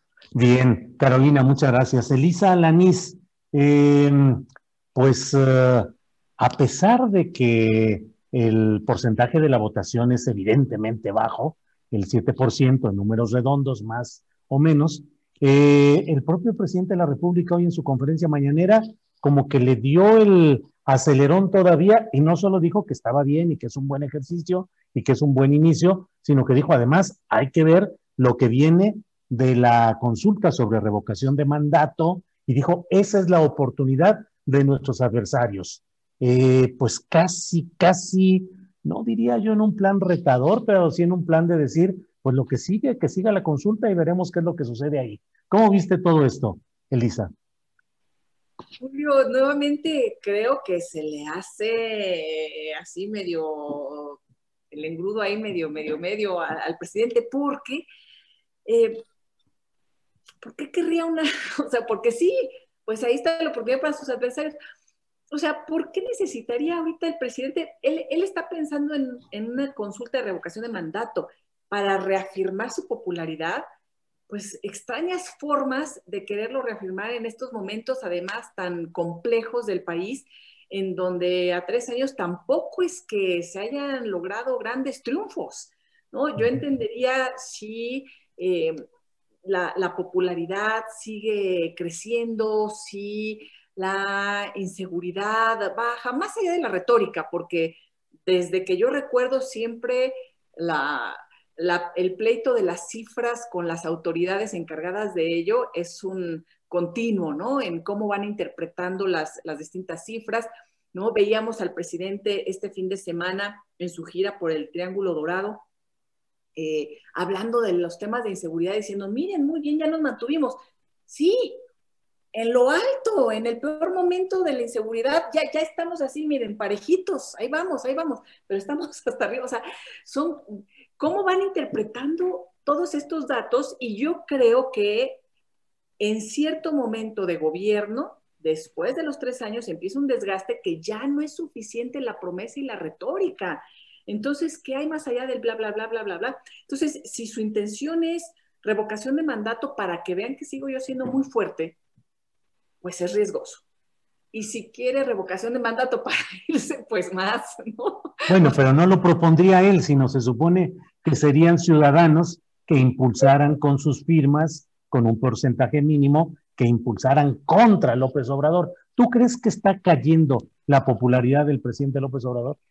Yo eh, sigo creyendo que la oposición está paupérrima que no hay ni por dónde voltear. O sea, no, ese es el tema. Yo creo que a lo mejor esa es eh, la intención del presidente, de decir, pues de todos modos, pues para dónde voltean los demás o qué fuerza tiene la oposición, lo cual no existe esa fuerza. Entonces, a lo mejor es exhibir. Fíjate que a mí me ha llamado la atención, por ejemplo, y lo ha dicho el presidente, que por ejemplo, el tema de la justicia es un asunto también moral y habla de estigmatizar, que para él lo importante es estigmatizar ¿no? a los expresidentes o estigmatizar. Y, en eso eh, creo que basa mucho de su estrategia de propaganda, que es a su vez una columna vertebral en su gobierno, que entonces es exhibir a los a quienes quiere exhibir, que además, pues al ser impresentables hay tela de dónde cortar, y entonces poder reafirmarse como, pues no hay de otra, ¿no? Está peor lo demás, o volteen a ver hacia allá, no tienen convocatoria, no están organizados. Entonces podría ser, mira, a mí, e, por supuesto, en un análisis democrático, me, me gusta el hecho de que esté ya sobre la mesa por lo pronto y en acción concreta, aunque no con la pregunta adecuada, eh, los temas como la participación directa, ¿no? Con estos asuntos de consulta pública, revocación de mandato, es decir, son figuras ahí muy eh, eh, fortalecedoras de los sistemas democráticos y eso está muy bien, hay que aplaudirlos. Ahora, lo malo es que, pues sí, estamos, y yo insisto, con una clase política que queda de ver a la sociedad. Ojalá los movimientos sociales comiencen a tener este impulso y esa fuerza para decir, por ejemplo, al presidente, no, no se trata de estigmatizar. Queremos comisiones de la verdad que nos lleven a procesos.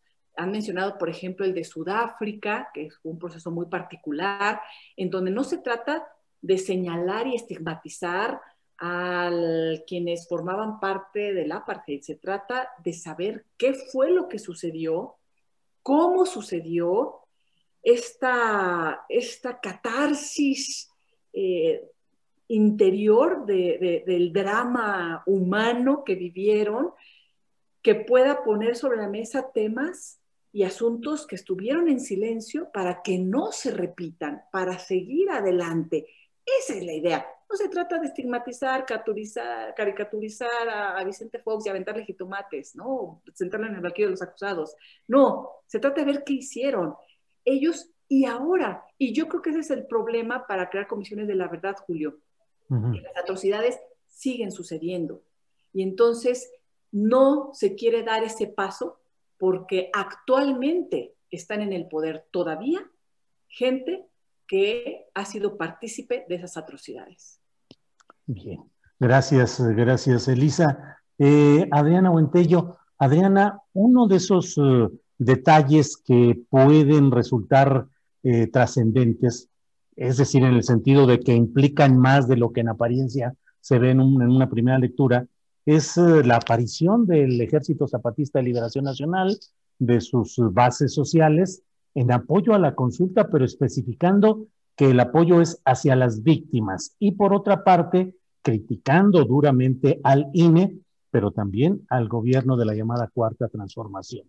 ¿Cómo has visto este asomo del zapatismo en este escenario concreto de la consulta popular, Adriana? Eh, por una parte, creo que el INE ha tenido un papel bastante cuestionable en muchos aspectos.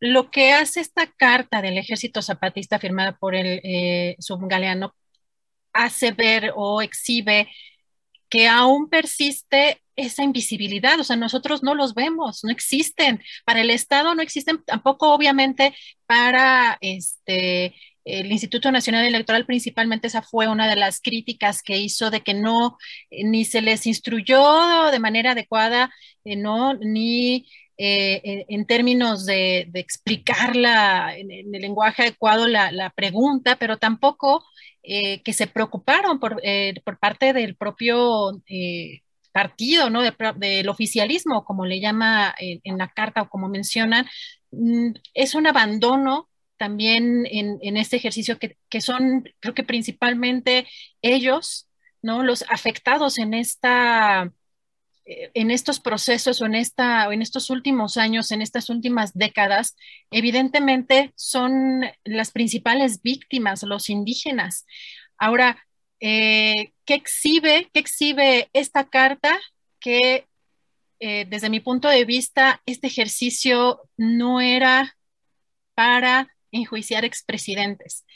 Eh, creo que era otro, era mucho más propagandístico y sí, como también comenté Lisa, más de quizá estigmatizar, de visibilizar ciertas atrocidades que creo que no sirve de nada si no se esclarece plenamente y si no se va a lograr la justicia, si no se va a lograr encarcelar a quienes fueron responsables de dichas atrocidades, pero por lo menos que sí haya una claridad, si ya prescribieron algunos de los delitos, que haya una claridad de qué fue lo que sucedió y no solamente por encimita, porque eh, ese es también uno de los detalles que creo que en los que se está quedando corto este gobierno hay mucho de estigmatización y no solamente en este caso contra conservadores, opositores, neoliberales, contra periodistas, no nada más contra medios de comunicación inversores, contra periodistas. Y ya hemos visto que ni siquiera con la realidad o con los datos concretos, sino es simplemente exhibir algo con lo que pues no se está de acuerdo. Y creo que ahí es donde se está quedando corto este gobierno. Es la parte que, que me parece fundamental de de no desatender y si no se logró esta vinculación con este ejercicio, pero sí responderles. Ahora, el, ejercicio fue interesante, eh, evidentemente en, esta, en este comunicado del ejército zapatista, pues a conocer que pues, se votó por el sí como mayoría, evidentemente también con, en coincidencia con estos datos generales que da a conocer el Instituto Nacional Electoral. Eso me parece que es pues, lo más lógico, pero eh, también el propio gobierno actual debe reconocer que eh, pues se ha invisibilizado en este tipo de ejercicios también a los indígenas. Gracias, Adriana Buentello. Carolina Rocha, ¿cómo ves esta, esta aparición del zapatismo en el escenario de la consulta popular, no acomodándose al, digamos, a la narrativa de la llamada cuarta transformación, criticando al INE, pero también criticando al propio gobierno federal? ¿Cuál es tu opinión, Carolina, por favor?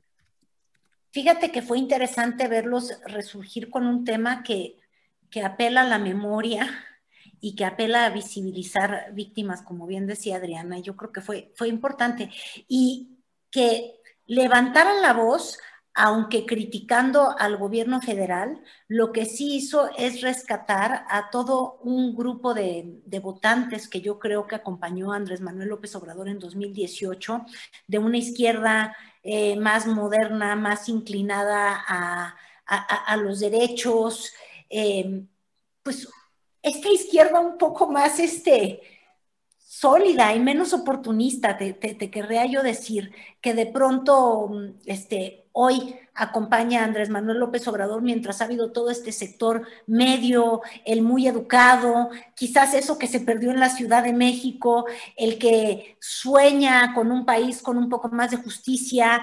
Eh, siento que eso que había perdido eh, Morena, por, ser tan práctico o por inclinarse a la derecha y ser religioso o por tener este, eh, personas en el gobierno y defenderlas como Bartlett, que por cierto hubiera sido juzgado si, se hubiera hecho esta, e, esta encuesta con los expresidentes. Bueno, pues uno de los partícipes en el gobierno de Carlos Salinas de Gortari y en el gobierno de Cedillo está en el actual gobierno. Entonces digo, digo, este, pero bueno, yo creo que en ese sentido el zapatismo, aunque no dijo estoy con la 4T, eh, le, dio un soplo de, vida a, algo que requería la participación, que yo creo que lo que más se criticó después del 6 de junio es que había todo un sector desencantado con, con Morena o con el presidente López Obrador y que se había perdido,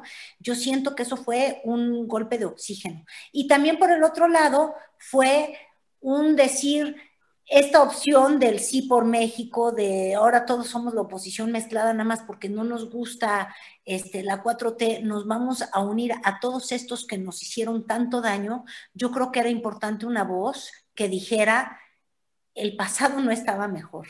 Eh, siento que ha habido un discurso como que ha usado efectivamente el PRI, el PAN, el PRD, diciendo como si hubiéramos vivido en el jauja, eh, Julio, como si hubiéramos tenido niños con cáncer completamente atendidos por el sector salud, como si hubiéramos tenido una economía divina como la que había prometido Cedillo, ¿no? El bienestar para tu familia. O luego este Felipe Calderón entre sus manos limpias y su empleo. ¿Se acuerdan de estos eslogans? Como si realmente hubiéramos vivido en los eslóganes que nos vendieron todos estos gobiernos que nos trajeron a donde estamos. Entonces, yo sí creo que en ese sentido fue muy interesante ver la, voz del zapatismo resurgir con un no espaldarazo a lo que al presente gobierno, pero también un no espaldarazo a inventarnos que vivíamos en el jauja. No, nunca veníamos, ni veníamos, ni vivimos, ni hemos llegado al jauja. Entonces, este, necesitamos de pronto estas voces que nos recuerden este, lo que aspirábamos ser y lo que ya no queríamos ser. Gracias, Carolina. Elisa Lanís, sobre este tema del zapatismo irrumpiendo o asomándose al escenario de la consulta popular, ¿qué opinas de este punto específico y los que quieras abordar, Elisa, obviamente? Yo creo que son una, una voz que, que representa más allá del propio zapatismo, Julio y una voz que refresca toda esta este ambiente de polarización que además pues se ha acrecentado desde el propio gobierno, ¿no? Sucedió en, o ha sucedido en otros países, en otros momentos, cuando se tienen también a mandatarios con ciertas características, ¿no? Eh, y, y, de pronto esta voz refrescante de decir, a ver, volvamos a lo básico, ¿no? Y además, con términos tan claros y directos, ¿no? Que la carencia de progenitores del Estado y sus instituciones, ¿no? Así, así, ya, no, como que no nos hagamos, ¿no? Dice, mira, no solo nadie del INE se presentó a explicar, dice la carta del zapatismo, tampoco nadie del oficialismo, que se supone es el interesado en la consulta porque así lo indicó su capataz se dignó en siquiera tratar de ir a alguna comunidad. Y además denuncian que fueron amenazados por parte del gobierno de Andrés Manuel. Dice, lo único que han hecho los funcionarios del oficialismo es amenazar a la gente de que si no va a votar en la consulta, se les va a cortar el apoyo de los programas gubernamentales. Así les mandaron decir, si no quieren perder el apoyo de paga, vayan y pongan que sí. Además, el oficialismo está mintiendo porque les dice que solo vayan y pongan que sí. En fin, no explica nada. Eh, no solo engañan y amenazan, sino también mienten. O sea, son directos, duros a la cabeza en contra del INE, en contra del gobierno de Andrés Manuel, en contra de estas simulaciones y rescata lo que rescataron muchas organizaciones y lo que hemos platicado, lo rescatable de esa consulta, que es, por supuesto, la consulta misma como figura democrática para la participación ciudadana y la posibilidad de crear una comisión de la verdad. Tan fue tan eh, potente este discurso del zapatismo y de las organizaciones que también de pronto me parece que hasta Mario Delgado lanzó ahí un tuit o algo así, ¿no? Que independientemente de si sí o si no, se va a buscar crear las comisiones de la verdad. Entonces también dices, bueno, entonces, ¿para qué la consulta? O sea, es que la respuesta sí era obvia, lo que hemos dicho, entonces, ¿para qué la consulta? Sí es obvio. Creo que aquí eh, el tema es que se politizó tanto y Andrés Manuel tiene tal poder y todos los demás no le saben decir que no, que se creó esta, este amasijo de pregunta que aprovecharon las organizaciones, que aprovechó el zapatismo para poner sobre la mesa un tema muy, muy importante. Pero realmente me parece que eh, a futuro, Julio, hay que aprender de esto. Eh, sería muy importante tener una pregunta que realmente cumpla con las características de una pregunta para una consulta popular, que pueda ser lo suficientemente clara, no para la gente, no, la pregunta en sí. Yo no estoy diciendo que la gente no entendía la pregunta. Lo que pasa es que hicieron una pregunta rebuscada que no llevaba a ningún lado, es otra cosa. Entonces, que sea lo suficientemente clara para que se pueda votar un sí o un no por algo que inclusive pueda llegar a ser vinculante. Me parece que esos son los temas más rescatables y esa es la voz del zapatismo que, se vuelve a escuchar después de tantos y tantos años, así de manera también refrescante en este, en este barullo, ¿no? Gracias, gracias, Elisa. Eh, Adriana, mm, pues eh, finalmente pareciera que lo que está sucediendo con esta consulta popular va a devenir en lo que ya se había anunciado por parte del propio presidente de la Suprema Corte de Justicia, Arturo Saldívar, y por el propio Mario Delgado, que con anticipación había dicho que se podría impulsar una comisión de la verdad. Ahora usan un término muy de las izquierdas latinoamericanas, dicen un tribunal de los pueblos. ¿Qué opinas, Adriana Buentello, de la viabilidad y la eficacia que pueden tener una comisión de la verdad o un tribunal de los pueblos en el segundo trienio y final del presidente López Obrador?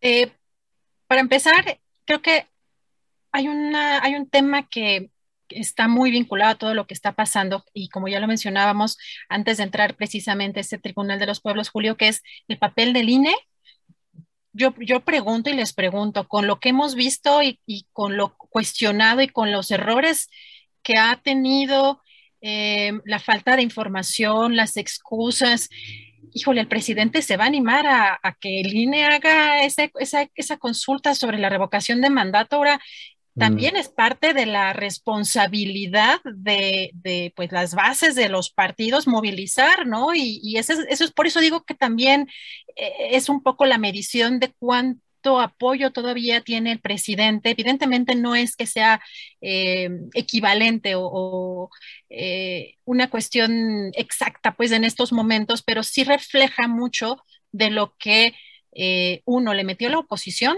también a descartar y a eh, confundir, porque la oposición, pues no nada más este, está afuerita, ¿no? O sea, también en el Instituto Nacional Electoral creo que se han visto señales muy claras de, de la oposición dentro del propio instituto. No sé si ustedes tuvieron oportunidad de ver en el caso, por ejemplo, del consejero Ciro Murayama, el mensaje que a mí me pareció que era una especie hasta de burla, o, eh, o entre líneas, cada quien interpreta lo que quiere, pero evidentemente en términos de comunicación a mí me pareció muy poco apropiado cuando el presidente el viernes había dicho que sí iba este, que sí iba a votar en una casilla especial o que sí iba a votar en Nayarit y que el presidente, digo, el eh, consejero Ciro Murayama le responde en un tuit con todo respeto a su investidura, presidente López Obrador, mañana habrá una mesa del INE esperando su voto. Será en la Ciudad de México a unos pasos de Palacio Nacional. Entonces, creo que ese mensaje fue como, como una, hasta una especie de burla al, al, presidente. Yo creo que hay mensajes, pero también esta coordinación que hubo dentro de la propia organización de las, eh, de las casillas o de las mesas, que había una coincidencia en que se, de pronto parecían que se escondían, las escondían o cambiaban en la página, un día estaban en una dirección, otro día estaban otras. Entonces yo, yo pregunto si el presidente aún así se va a animar a llevar a cabo o que, se lleve a cabo un ejercicio de esta naturaleza con este mismo INE, que, que, me parece que deja muchas dudas. Eh, no ha respondido suficientemente, creo, los cuestionamientos que se han hecho en torno a esto. Ahora, en, el tema del tribunal, que quedó, digamos, como en esta conferencia que dieron ayer eh, Omar García, Pigmeno Ibarra, Adriana Baena y Alina Duarte, que son parte de quienes están o que, quienes promovieron e hicieron todo este ejercicio de la, de la recabación de las firmas del Tribunal de los Pueblos, pues me parece que debe avanzar, sí, pero también debe incluir este sexenio. Es decir, yo lo que veo es que estamos en, este, en, la parte eh, pues de propaganda de este gobierno, en la parte de difusión de, de, la comunicación, estamos mirando exclusivamente hacia atrás y se siguen cometiendo atrocidades porque hay que recordar que este gobierno sigue militarizado. El, el ejército está metido en muchas labores y cada vez de manera más intensa. Ahora, evidentemente no se trata de responsabilidad directamente a la figura presidencial, pero sí de que un, tribunal de esta naturaleza no solamente sea un ejercicio para señalar y estigmatizar realmente lo que estaba comentando Elisa, me parece importante, porque eso no funciona, eso, eso nos va a seguir eh, quizá sí aborreciendo el pasado, pero si estamos viviendo un presente que también se vislumbra muy complicado en términos de derechos o violaciones de derechos humanos, creo que debe de ser realmente muy amplio para abarcar también eh, lo que está sucediendo en este gobierno. Gracias, Adriana. Carolina, pues a la pregunta inicial que planteé en, esta, en este tramo ya final del programa respecto a la Comisión de la Verdad o el Tribunal de los Pueblos, pues también está lo que plantea eh, Adriana. ¿Ya es el final de la era de Lorenzo Córdoba o al revés? ¿Ya se debe ir, eh, aunque él no quiera dejar la presidencia de, esa, de, esa, de ese instituto? ¿Cómo ves ese tema y lo de la Comisión de la Verdad o el otro tema? Por favor, Carolina. Pues es que yo les preguntaba, Julio, que cómo creíamos que estaba el, el marcador en esa guerra que hay entre el presidente y el INE y se cuquean y lo peor del caso es, les gusta, Julio, todo es una provocación, es una provocación desde las conferencias mañaneras cuando decía el presidente antes siquiera de que se diera el ejercicio, que no lo estaban publicitando, que no le daban difusión, que no había, bueno, todavía no se tenía el discurso de que no se iban a instalar las casillas, pero es este estira y afloja y, y, no viene de hoy, de esta consulta. Por eso pregunto cuál es el score. Mira, tuvimos el episodio de, la de las gubernaturas canceladas o de las candidaturas canceladas en las que el INE hizo así nos lo amolamos al señor presidente. Este, y en ese amolarse al señor presidente, lo que me parece trágico y terrible es, ¿y los votantes? ¿Y el derecho a votar y ser votado, dónde quedó?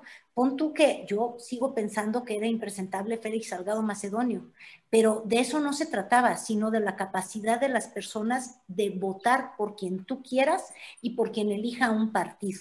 Eso, en esa guerrita en la que el INE se sintió muy empoderado y muy ganón, este, nos aventamos una. Luego ahora otra vez en esta.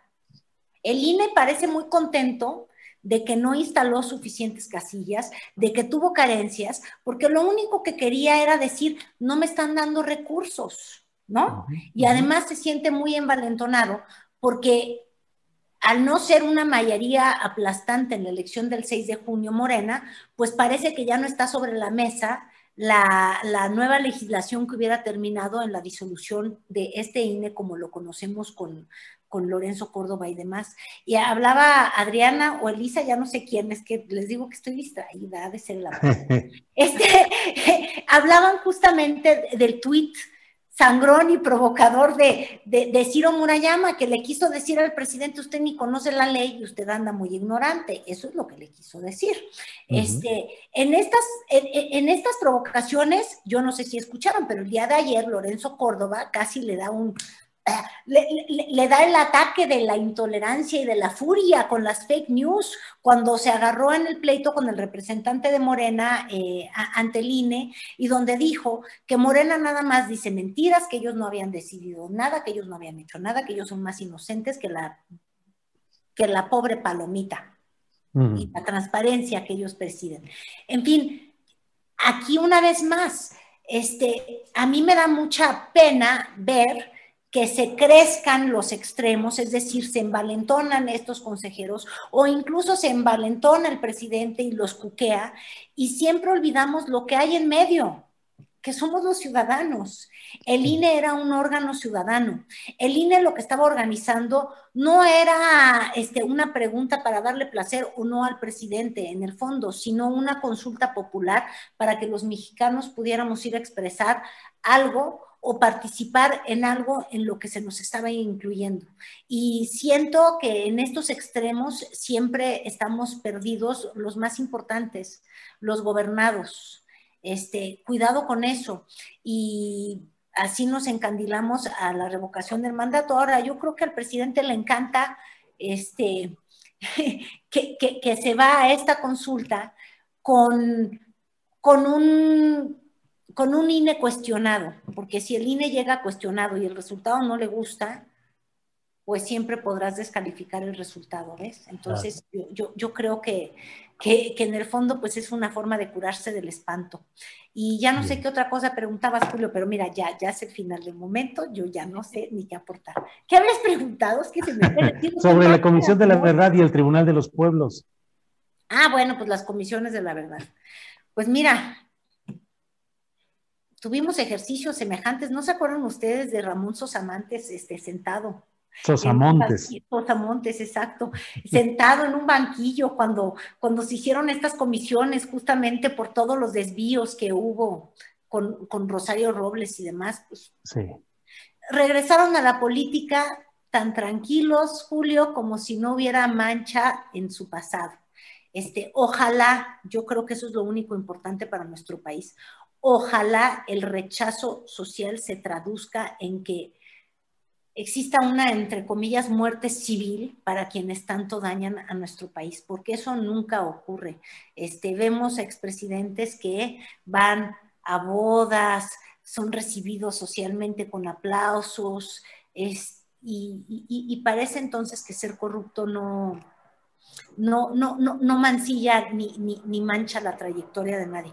Ojalá y de eso sirviera una comisión, si es que hay. Lo que hemos visto es que pues no necesariamente.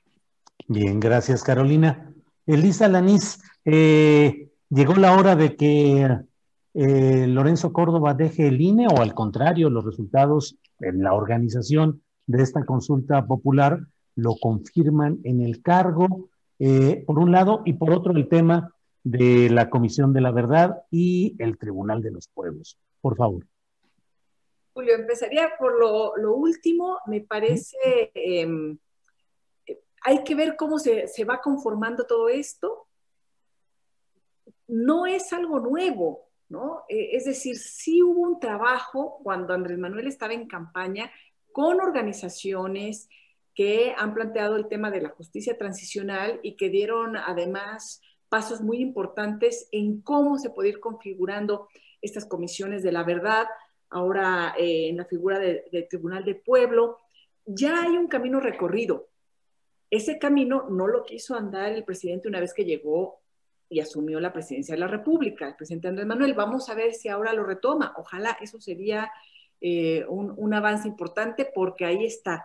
Eh, y ojalá también vea y vuelva a ver a aquellas víctimas que ahora ha descalificado, porque también se sentó junto con víctimas a planear también este proceso, la viabilidad y cómo podrían ser eh, el camino para llegar a ellos. Y sobre el tema del Instituto Nacional Electoral, eh, mira, Julio, es que siempre será más fácil echarle la culpa a alguien desde la mayor tribuna y el mayor micrófono del país, que es el de la presidencia de la República, y que se empiece a replicar, porque además tienen muchos recursos y tienen recursos para eh, generar esta propaganda oficialista con los propios, más con las presiones que pueden ir ejerciendo eh, con los demás, con concesionarios y demás. Entonces, eh, me parece que tenemos que rescatar, sí, a las instituciones, eh, rescatar lo, lo, que han sido su esencia ciudadana. Yo no sé si, por ejemplo, se ha exagerado por parte de los oficialistas este tema del Instituto Nacional Electoral porque les conviene, porque ha sido su discurso desde antes de las elecciones. Pero mira, Julio, ya sabíamos que iba a ir poca gente. ¿Lo sabíamos o no lo sabíamos? ¿Lo dijimos o no lo dijimos? Eh, ¿Eran suficientes o no suficientes las, este, la, las casillas? Es decir, se tendría que haber puesto mucho más con la cantidad de gente que se esperaba que iba a llegar. Es una discusión importante, ¿no? En relación al presupuesto que se tenga. Es un presupuesto que estaba destinado y acotado y que se fue tomando de distintos lados. A lo mejor se debió haber gastado mucho más, aunque la participación no va a ser lo misma, hay que, eh, puede ser, pero, pero además, independientemente de eso, Julio, hay reglas que se ponen antes de esto. Es decir, echarle la culpa a línea así nada más, no fue Lorenzo Córdoba. Eso lo aprobaron los representantes de Morena y de todos los demás partidos previo a la consulta. Son reglas que están ya clarísimas y puestas en papel, ¿no? Y hay otras cosas también clarísimas como, ¿por qué no hay casillas especiales, ¿no? Como decía la, la, la esposa del presidente, pues porque es ilegal, porque no está en la ley, en, los, en este tipo de procesos. Entonces, yo creo que ahí sí hay un manejo también muy tendencioso en relación a lo que, a lo que se, se hace. Ahora, y que se han montado sobre eso, ¿no? De, de lo de el, el tuit del consejero Murayama y todo, ¿no? Me parece que, que ya estamos viviendo en una situación en donde además Andrés Manuel se ha lanzado contra personajes en las mañaneras, contra institutos, y no solamente no los ha estigmatizado, creo que los ha ensalzado, ¿no? Porque algunos lo que dicen es, muy bien, ¿no? Quienes están en contra del gobierno de Andrés Manuel o quienes no están muy conformes, de pronto dicen, bravo, ¿no? Este, qué bueno que haya alguien que se le ponga enfrente. Entonces, ay, Julio, yo la verdad veo muy cansado todo este tema de la politiquería, que, cuya herramienta es básicamente la, propaganda, y, poca seriedad en los asuntos concretos, reales, eh, que tienen que ver, o sea, la manipulación que se da de los distintos temas para cada quien llevar agua a su molino, ¿no? Me parece que es una situación que vamos a tener que seguir viviendo a lo largo de, este sexenio y que yo creo que en un futuro, en donde Morena tiene muchas probabilidades de continuar por eh, la convocatoria que aún tiene el presidente, por la fuerza que tiene el partido y porque no hay oposición, eh, yo creo que va a cambiar también este tenor cuando llegue alguien más a la presidencia. Gracias, gracias, Elisa. Eh, son las 3 de la tarde con tres minutos, así es que digamos que formalmente pues ya estamos en el final final, pero pues ¿qué les parece si nos damos un minutito extra solamente para lo que a veces hacemos de un postrecito de lo que quieran hacer, un comentario breve, una invitación, lo que deseen. Adriana, algo que quieras compartir, algún tema o invitación o reflexión. Pues yo quisiera, híjole, recordar que eh, pues este gobierno llegó con pues, muchísima legitimidad, ¿no? Creo que yo creo que desde que yo puedo votar es prácticamente el único, el único gobierno que, ha llegado despejado de, cualquier tipo de señalamiento de, fraude, pero eh, si el presidente sigue encaminado a un discurso tan radical, a estigmatizar a todos los que eh, critican o señalan sus decisiones, su forma de gobernar, sus políticas o su discurso, me parece que hay un riesgo, o sea, la, grieta que creo que ya se abrió aquí en la Ciudad de México puede seguir un curso, un rumbo que no queremos muchos.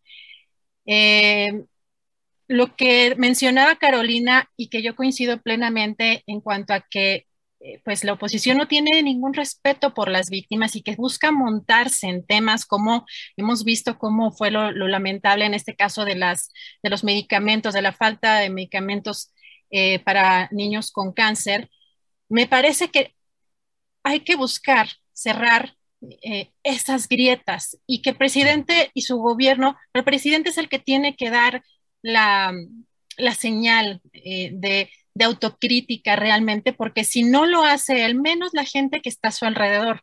Hay eh, muchas cosas que preocupan rumbo primero a la, consulta para la revocación de mandato, que es donde creo que van a enfocar sus baterías la oposición y que eh, de acuerdo con este ejercicio que se hizo el día de ayer en términos de logística y en términos de la responsabilidad del INE, a mí sí me preocupa la parte organizativa y la parte también del eh, discurso y de lavarse un poco las manos y de buscar refugiarse en, cuestiones eh, pues aparentemente legales, como eh, así de manera íntegra, ortodoxa, ¿no? nos, se enfocaron en defender este, la legalidad absolutamente de todo, cuando muchas veces sabemos cómo se han aplicado de manera discrecional algunas, algunas cosas. Así que sí me, sí me preocupa que no haya manera parece que de que el presidente también tenga esta autocrítica y creo que es importante que eh, deje desde pues, la conferencia mañanera de estigmatizar y mejor presentar información, hechos con pruebas contundentes. Eh, en el caso, por ejemplo, de las conferencias este, o de esta sección de quienes quieren en, en, las mentiras, este, de la forma en que se ha dirigido también a la sociedad civil al no hacer distingos prácticamente, ¿no? Este, yo recuerdo, eh, y si quiero eso, también hacerlo, hacer mención de, esto, porque a ti te dieron derecho de réplica, Julio, pero también por la trascendencia que tienes. Pero yo sí recuerdo, no sé si algunos también de aquí recuerdan, cómo al director o al que, al que coordina la, Brigada Marabunta pidió derecho de réplica cuando desde la tribuna presidencial, desde la mañanera, lo denostó y no le dio la posibilidad de tener derecho de réplica y se descalificó un trabajo barrial que lleva muchos años. Así que yo, yo cerraría con ese comentario. La autocrítica me parece importante para que pues, esas grietas ¿no? rumbo a la derecha no se abran. Gracias, Adriana Buentello. Carolina Rocha, el postrecito, lo que quieras decir de este otro tema, de lo que desees, por favor. Oye, y deja tú, Adriana, en un banquito se quedó Silvano queriendo también un derecho a réplica o a ser escuchado. O sea que aquí, fíjate. Pero esa no era réplica, pero esa no era réplica. Menos consultas y más escucha. Yo creo que necesita e, e, este presidente este, de verdad. Dos, tenemos una democracia sin muchos demócratas y eso es terrible y le hablo a la oposición. Ojalá y construya más, destruya menos. Ojalá deje de hablar de dictador, dictaduras sin dictadores. Va a haber una revocación de mandato. Entonces, de verdad, abandonemos ya la simulación. Otro postrecito caray, se gobierna con acciones, no con palabras, no con discursos. Ojalá y habiendo, es que cada vez tenemos nuevos plazos, ¿ves? Yo pienso que ya sin la consulta quizás se les olvida hacer propaganda y se pongan a gobernar, pero entonces luego me acuerdo que viene la revocación del mandato y digo, ay, Dios mío, más campañas. Y como es muy bueno para hacer campañas el presidente, pues qué preocupación. Este, lo mismo ocurre con la oposición, como es buenísima para destruir y no construye nada, pues también qué preocupación. Pero bueno, ojalá y los ciudadanos nos salvemos a nosotros mismos siendo mucho más exigentes, este, exigiendo estos derechos a la réplica como lo hiciste tú el miércoles, mi querido Julio, que ahí te echábamos muchas porras. Este, la verdad, no, y, da gusto, necesitamos más voces, voces que no estén plantadas en ninguno de los extremos. Qué país tan polarizado parece que nos presentan cuando la realidad es otra, no estamos en los extremos de la política, estamos en los extremos de salir adelante en el día a día. ojalá y, nos veamos más representados por cualquiera de estos dos extremos, yo creo que, nos han dejado ahí. Y, pues ya nada más. Bien. Ese es lo único que, quisiera agregar. Vámonos a comer, que hace hambre. Sí, sí, ya, ya, ya. A Elisa, por favor, el postrecito que nos quieras dejar ya para irnos a comer, que efectivamente ya hace hambrita. Elisa, por favor. Julio, yo creo que no debemos de estigmatizar a, la gente, a la población, a quienes ni conocen, ni, se ponen a investigar quiénes son las personas. Y me refiero a muchas cosas. Ahorita, por ejemplo, el tema que desde el poder, desde el oficialismo y sus seguidores, señalan a quienes fueron o no fueron a votar, incluso insultan. ¿Sabes qué, Julio? Qué bueno quienes fueron a votar. Qué bueno quienes no fueron a votar porque dijeron esto es un show. Qué bueno que quienes sí fueron a votar por un cambio, pero también en protesta, diciendo eh, esto no es lo que quiero y pongo otra leyenda. Es decir, se vale todo, qué bien, y lo que no se vale es que desde el poder los funcionarios y o sus seguidores empiecen a, denostar también y a criticar de manera ofensiva a la ciudadanía por hacer o no dejar de hacer como si fuéramos menores de edad. No lo somos. Y desde las mañaneras, yo creo que ese, es otro de los temas. Yo me sentí además muy orgullosa, Julio, de, escucharte en esa, en esa réplica. Creo que fuiste clarísimo, contundente y diste un ejemplo muy importante para lo que viene, yo creo que empezando por el presidente mismo, ¿no? Que él estuvo de acuerdo y dijo, ah, caray, o sea, la cara que tenía la secretaria cuando estabas diciendo es que ni estaba enterada, ¿no? O ni sabía, y, eh, y, tenías una cara. y, el presidente al final te da la razón, Julio, porque porque la tenías desde un principio y porque tenías documentos y tú pusiste además siempre sobre la mesa lo más importante, que son las comunidades que están siendo violentadas.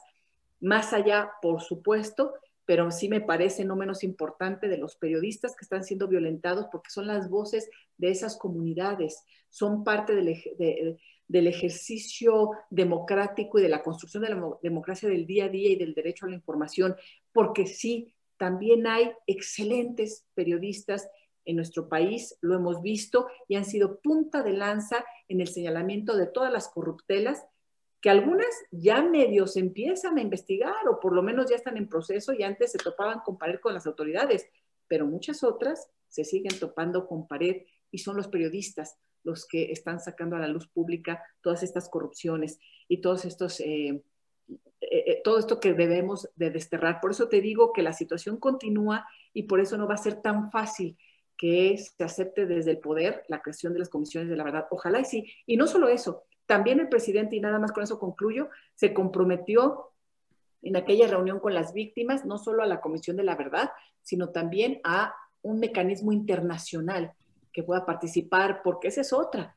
Los mecanismos internacionales han sido fundamentales para las investigaciones, como en el caso de Yotzinapa, con el tema del GEI, con los peritos argentinos, con todos los expertos, en donde se abrió la puerta para que pudieran ingresar.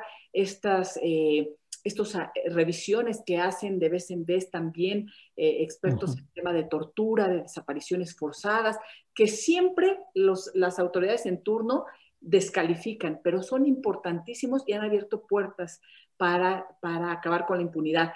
Me parece que no hay que recordar que también se comprometió a un mecanismo internacional, porque después ya empiezan ahora con el discurso de, ya sabes, la doctrina Estrada y otras cosas que, que descontextualizan con tal de que no ingresen también este tipo de observaciones o este tipo de actores importantísimos. Bien, pues muchas gracias, Elisa Alaniz. Hemos, eh, ya son las 3 de la tarde con 14 minutos, así es que Adriana Buentello, muchas gracias y buenas tardes por tu participación en este segmento y ahorita regresamos ya al final del programa. Gracias, Adriana. Gracias, Elisa. Claro, que tengan muy bonita semana y nos vemos el próximo lunes. Bien. Eh, Carolina Rocha, muchas gracias y buenas tardes. Gracias a ustedes, Elisa, Adriana Mosqueteras, Julio D'Artagnan. la próxima semana. Sí, gracias. Carolina. Elisa Lanis, buenas tardes y muchas gracias. Buenas tardes, buena semana. Abrazo. Igual. Gracias a las tres. Bien, pues ha sido la mesa de las mosqueteras de este lunes 2 de agosto de 2021. Eh, continuamos, no se vaya porque tenemos todavía eh, alguna información relevante de este día que queremos compartir con usted y regresaremos en unos eh, segundos más con la propia Adriana Buentello para que nos comente lo que hay sobre este tema. Así es que Adriana regresa a escena. Adriana, ya estamos aquí puestos. ¿Cuánto tiempo, verdad? sí, sí, sí, a ratos invernos, este, y ya, pero ya estamos aquí puestos. Para cerrar, gracias, gracias Julio. Para cerrar eh, la información, algo que ya nos comentaba también nuestra colega Claudia Villegas eh, sobre su reportaje en la revista Proceso. Hoy el presidente López Obrador en la conferencia mañanera dio a conocer que el empresario Carlos Slim será cargo de la reparación de todo el tramo elevado de la línea 12 del metro, que es la parte que le corresponde, pero sin cargo al erario. Vamos a escuchar. Que ya las empresas han aceptado en el caso de Carso, que es la empresa de Carlos Slim, eh, aceptó el que va a reparar toda la línea sin costos para el erario. Todavía todo lo que tramo que le corresponde a él, que es la parte alta, donde eh, se llevó a cabo este lamentable accidente, esta desgracia. En eso estoy ayudando. Desde luego es la jefa de gobierno la que está eh, atendiendo este asunto. Luego hay otro tramo que tiene que ver con ICA, que también eh, ellos han expresado que están de acuerdo en ayudar. No sé en este caso eh, si ya se resolvió en qué términos. Me consta, porque hablé con él, en el caso de Carlos Slim. Y eh, ellos van a hacerse cargo de la reparación completa de su tramo y esta mañana, profesores de la sección 18 de la coordinadora de la CENTE en Michoacán cerraron algunas salidas en la capital eh, en exigencia del pago de salarios de 28.500 trabajadores estatales de la educación que denuncian no recibieron su quincena. Esto de acuerdo con eh, la propia página del CENTE en Facebook. Están llevando a cabo diversos bloqueos sincronizados y de acuerdo con testimonios de los profesores, el gobierno estatal les ha informado que debido a una crisis financiera en la entidad no se les podrá pagar hasta que culmine el ciclo fiscal en diciembre. El profesor Jairo Mandujano, miembro de la Coordinación General de la sección 18, señala que el gobierno debe incluso alrededor de 651 millones de pesos del pago de bonos al pago de los compañeros del sistema estatal. Vamos a escuchar. Para informar a la población, en este caso de la ciudad de Morelia, de que nos encontramos en una manifestación de manera pacífica. El motivo es que los compañeros del sistema estatal eh, no ha llegado su pago de un trabajo ya devengado. También informar que se deben eh, alrededor de 651 millones de pesos del pago de bonos a los compañeros del sistema estatal. Al día de hoy no tenemos información de que ya esté el recurso para, para el pago de estos, de los compañeros que somos del sistema estatal. Entonces, ese es el motivo por el cual estamos realizando esta actividad en Morelia. Entiendo que también hay otros puntos, que es el caso de la salida a Quiroga, donde se encuentran compañeros de otra región pertenecientes a la sección 18 de la CENTE. Y en estos momentos también se están concentrando compañeros de otras regiones en la salida a Pátzcuaro, a la altura de Changari. Ahorita este, estamos bloqueando en, esta parte. Antes de llegar al puente que está aquí, salida a Quiroga, entiendo que ya hay compañeros de, las regiones este, desviando la circulación para que este, no haya alguna, algún accidente.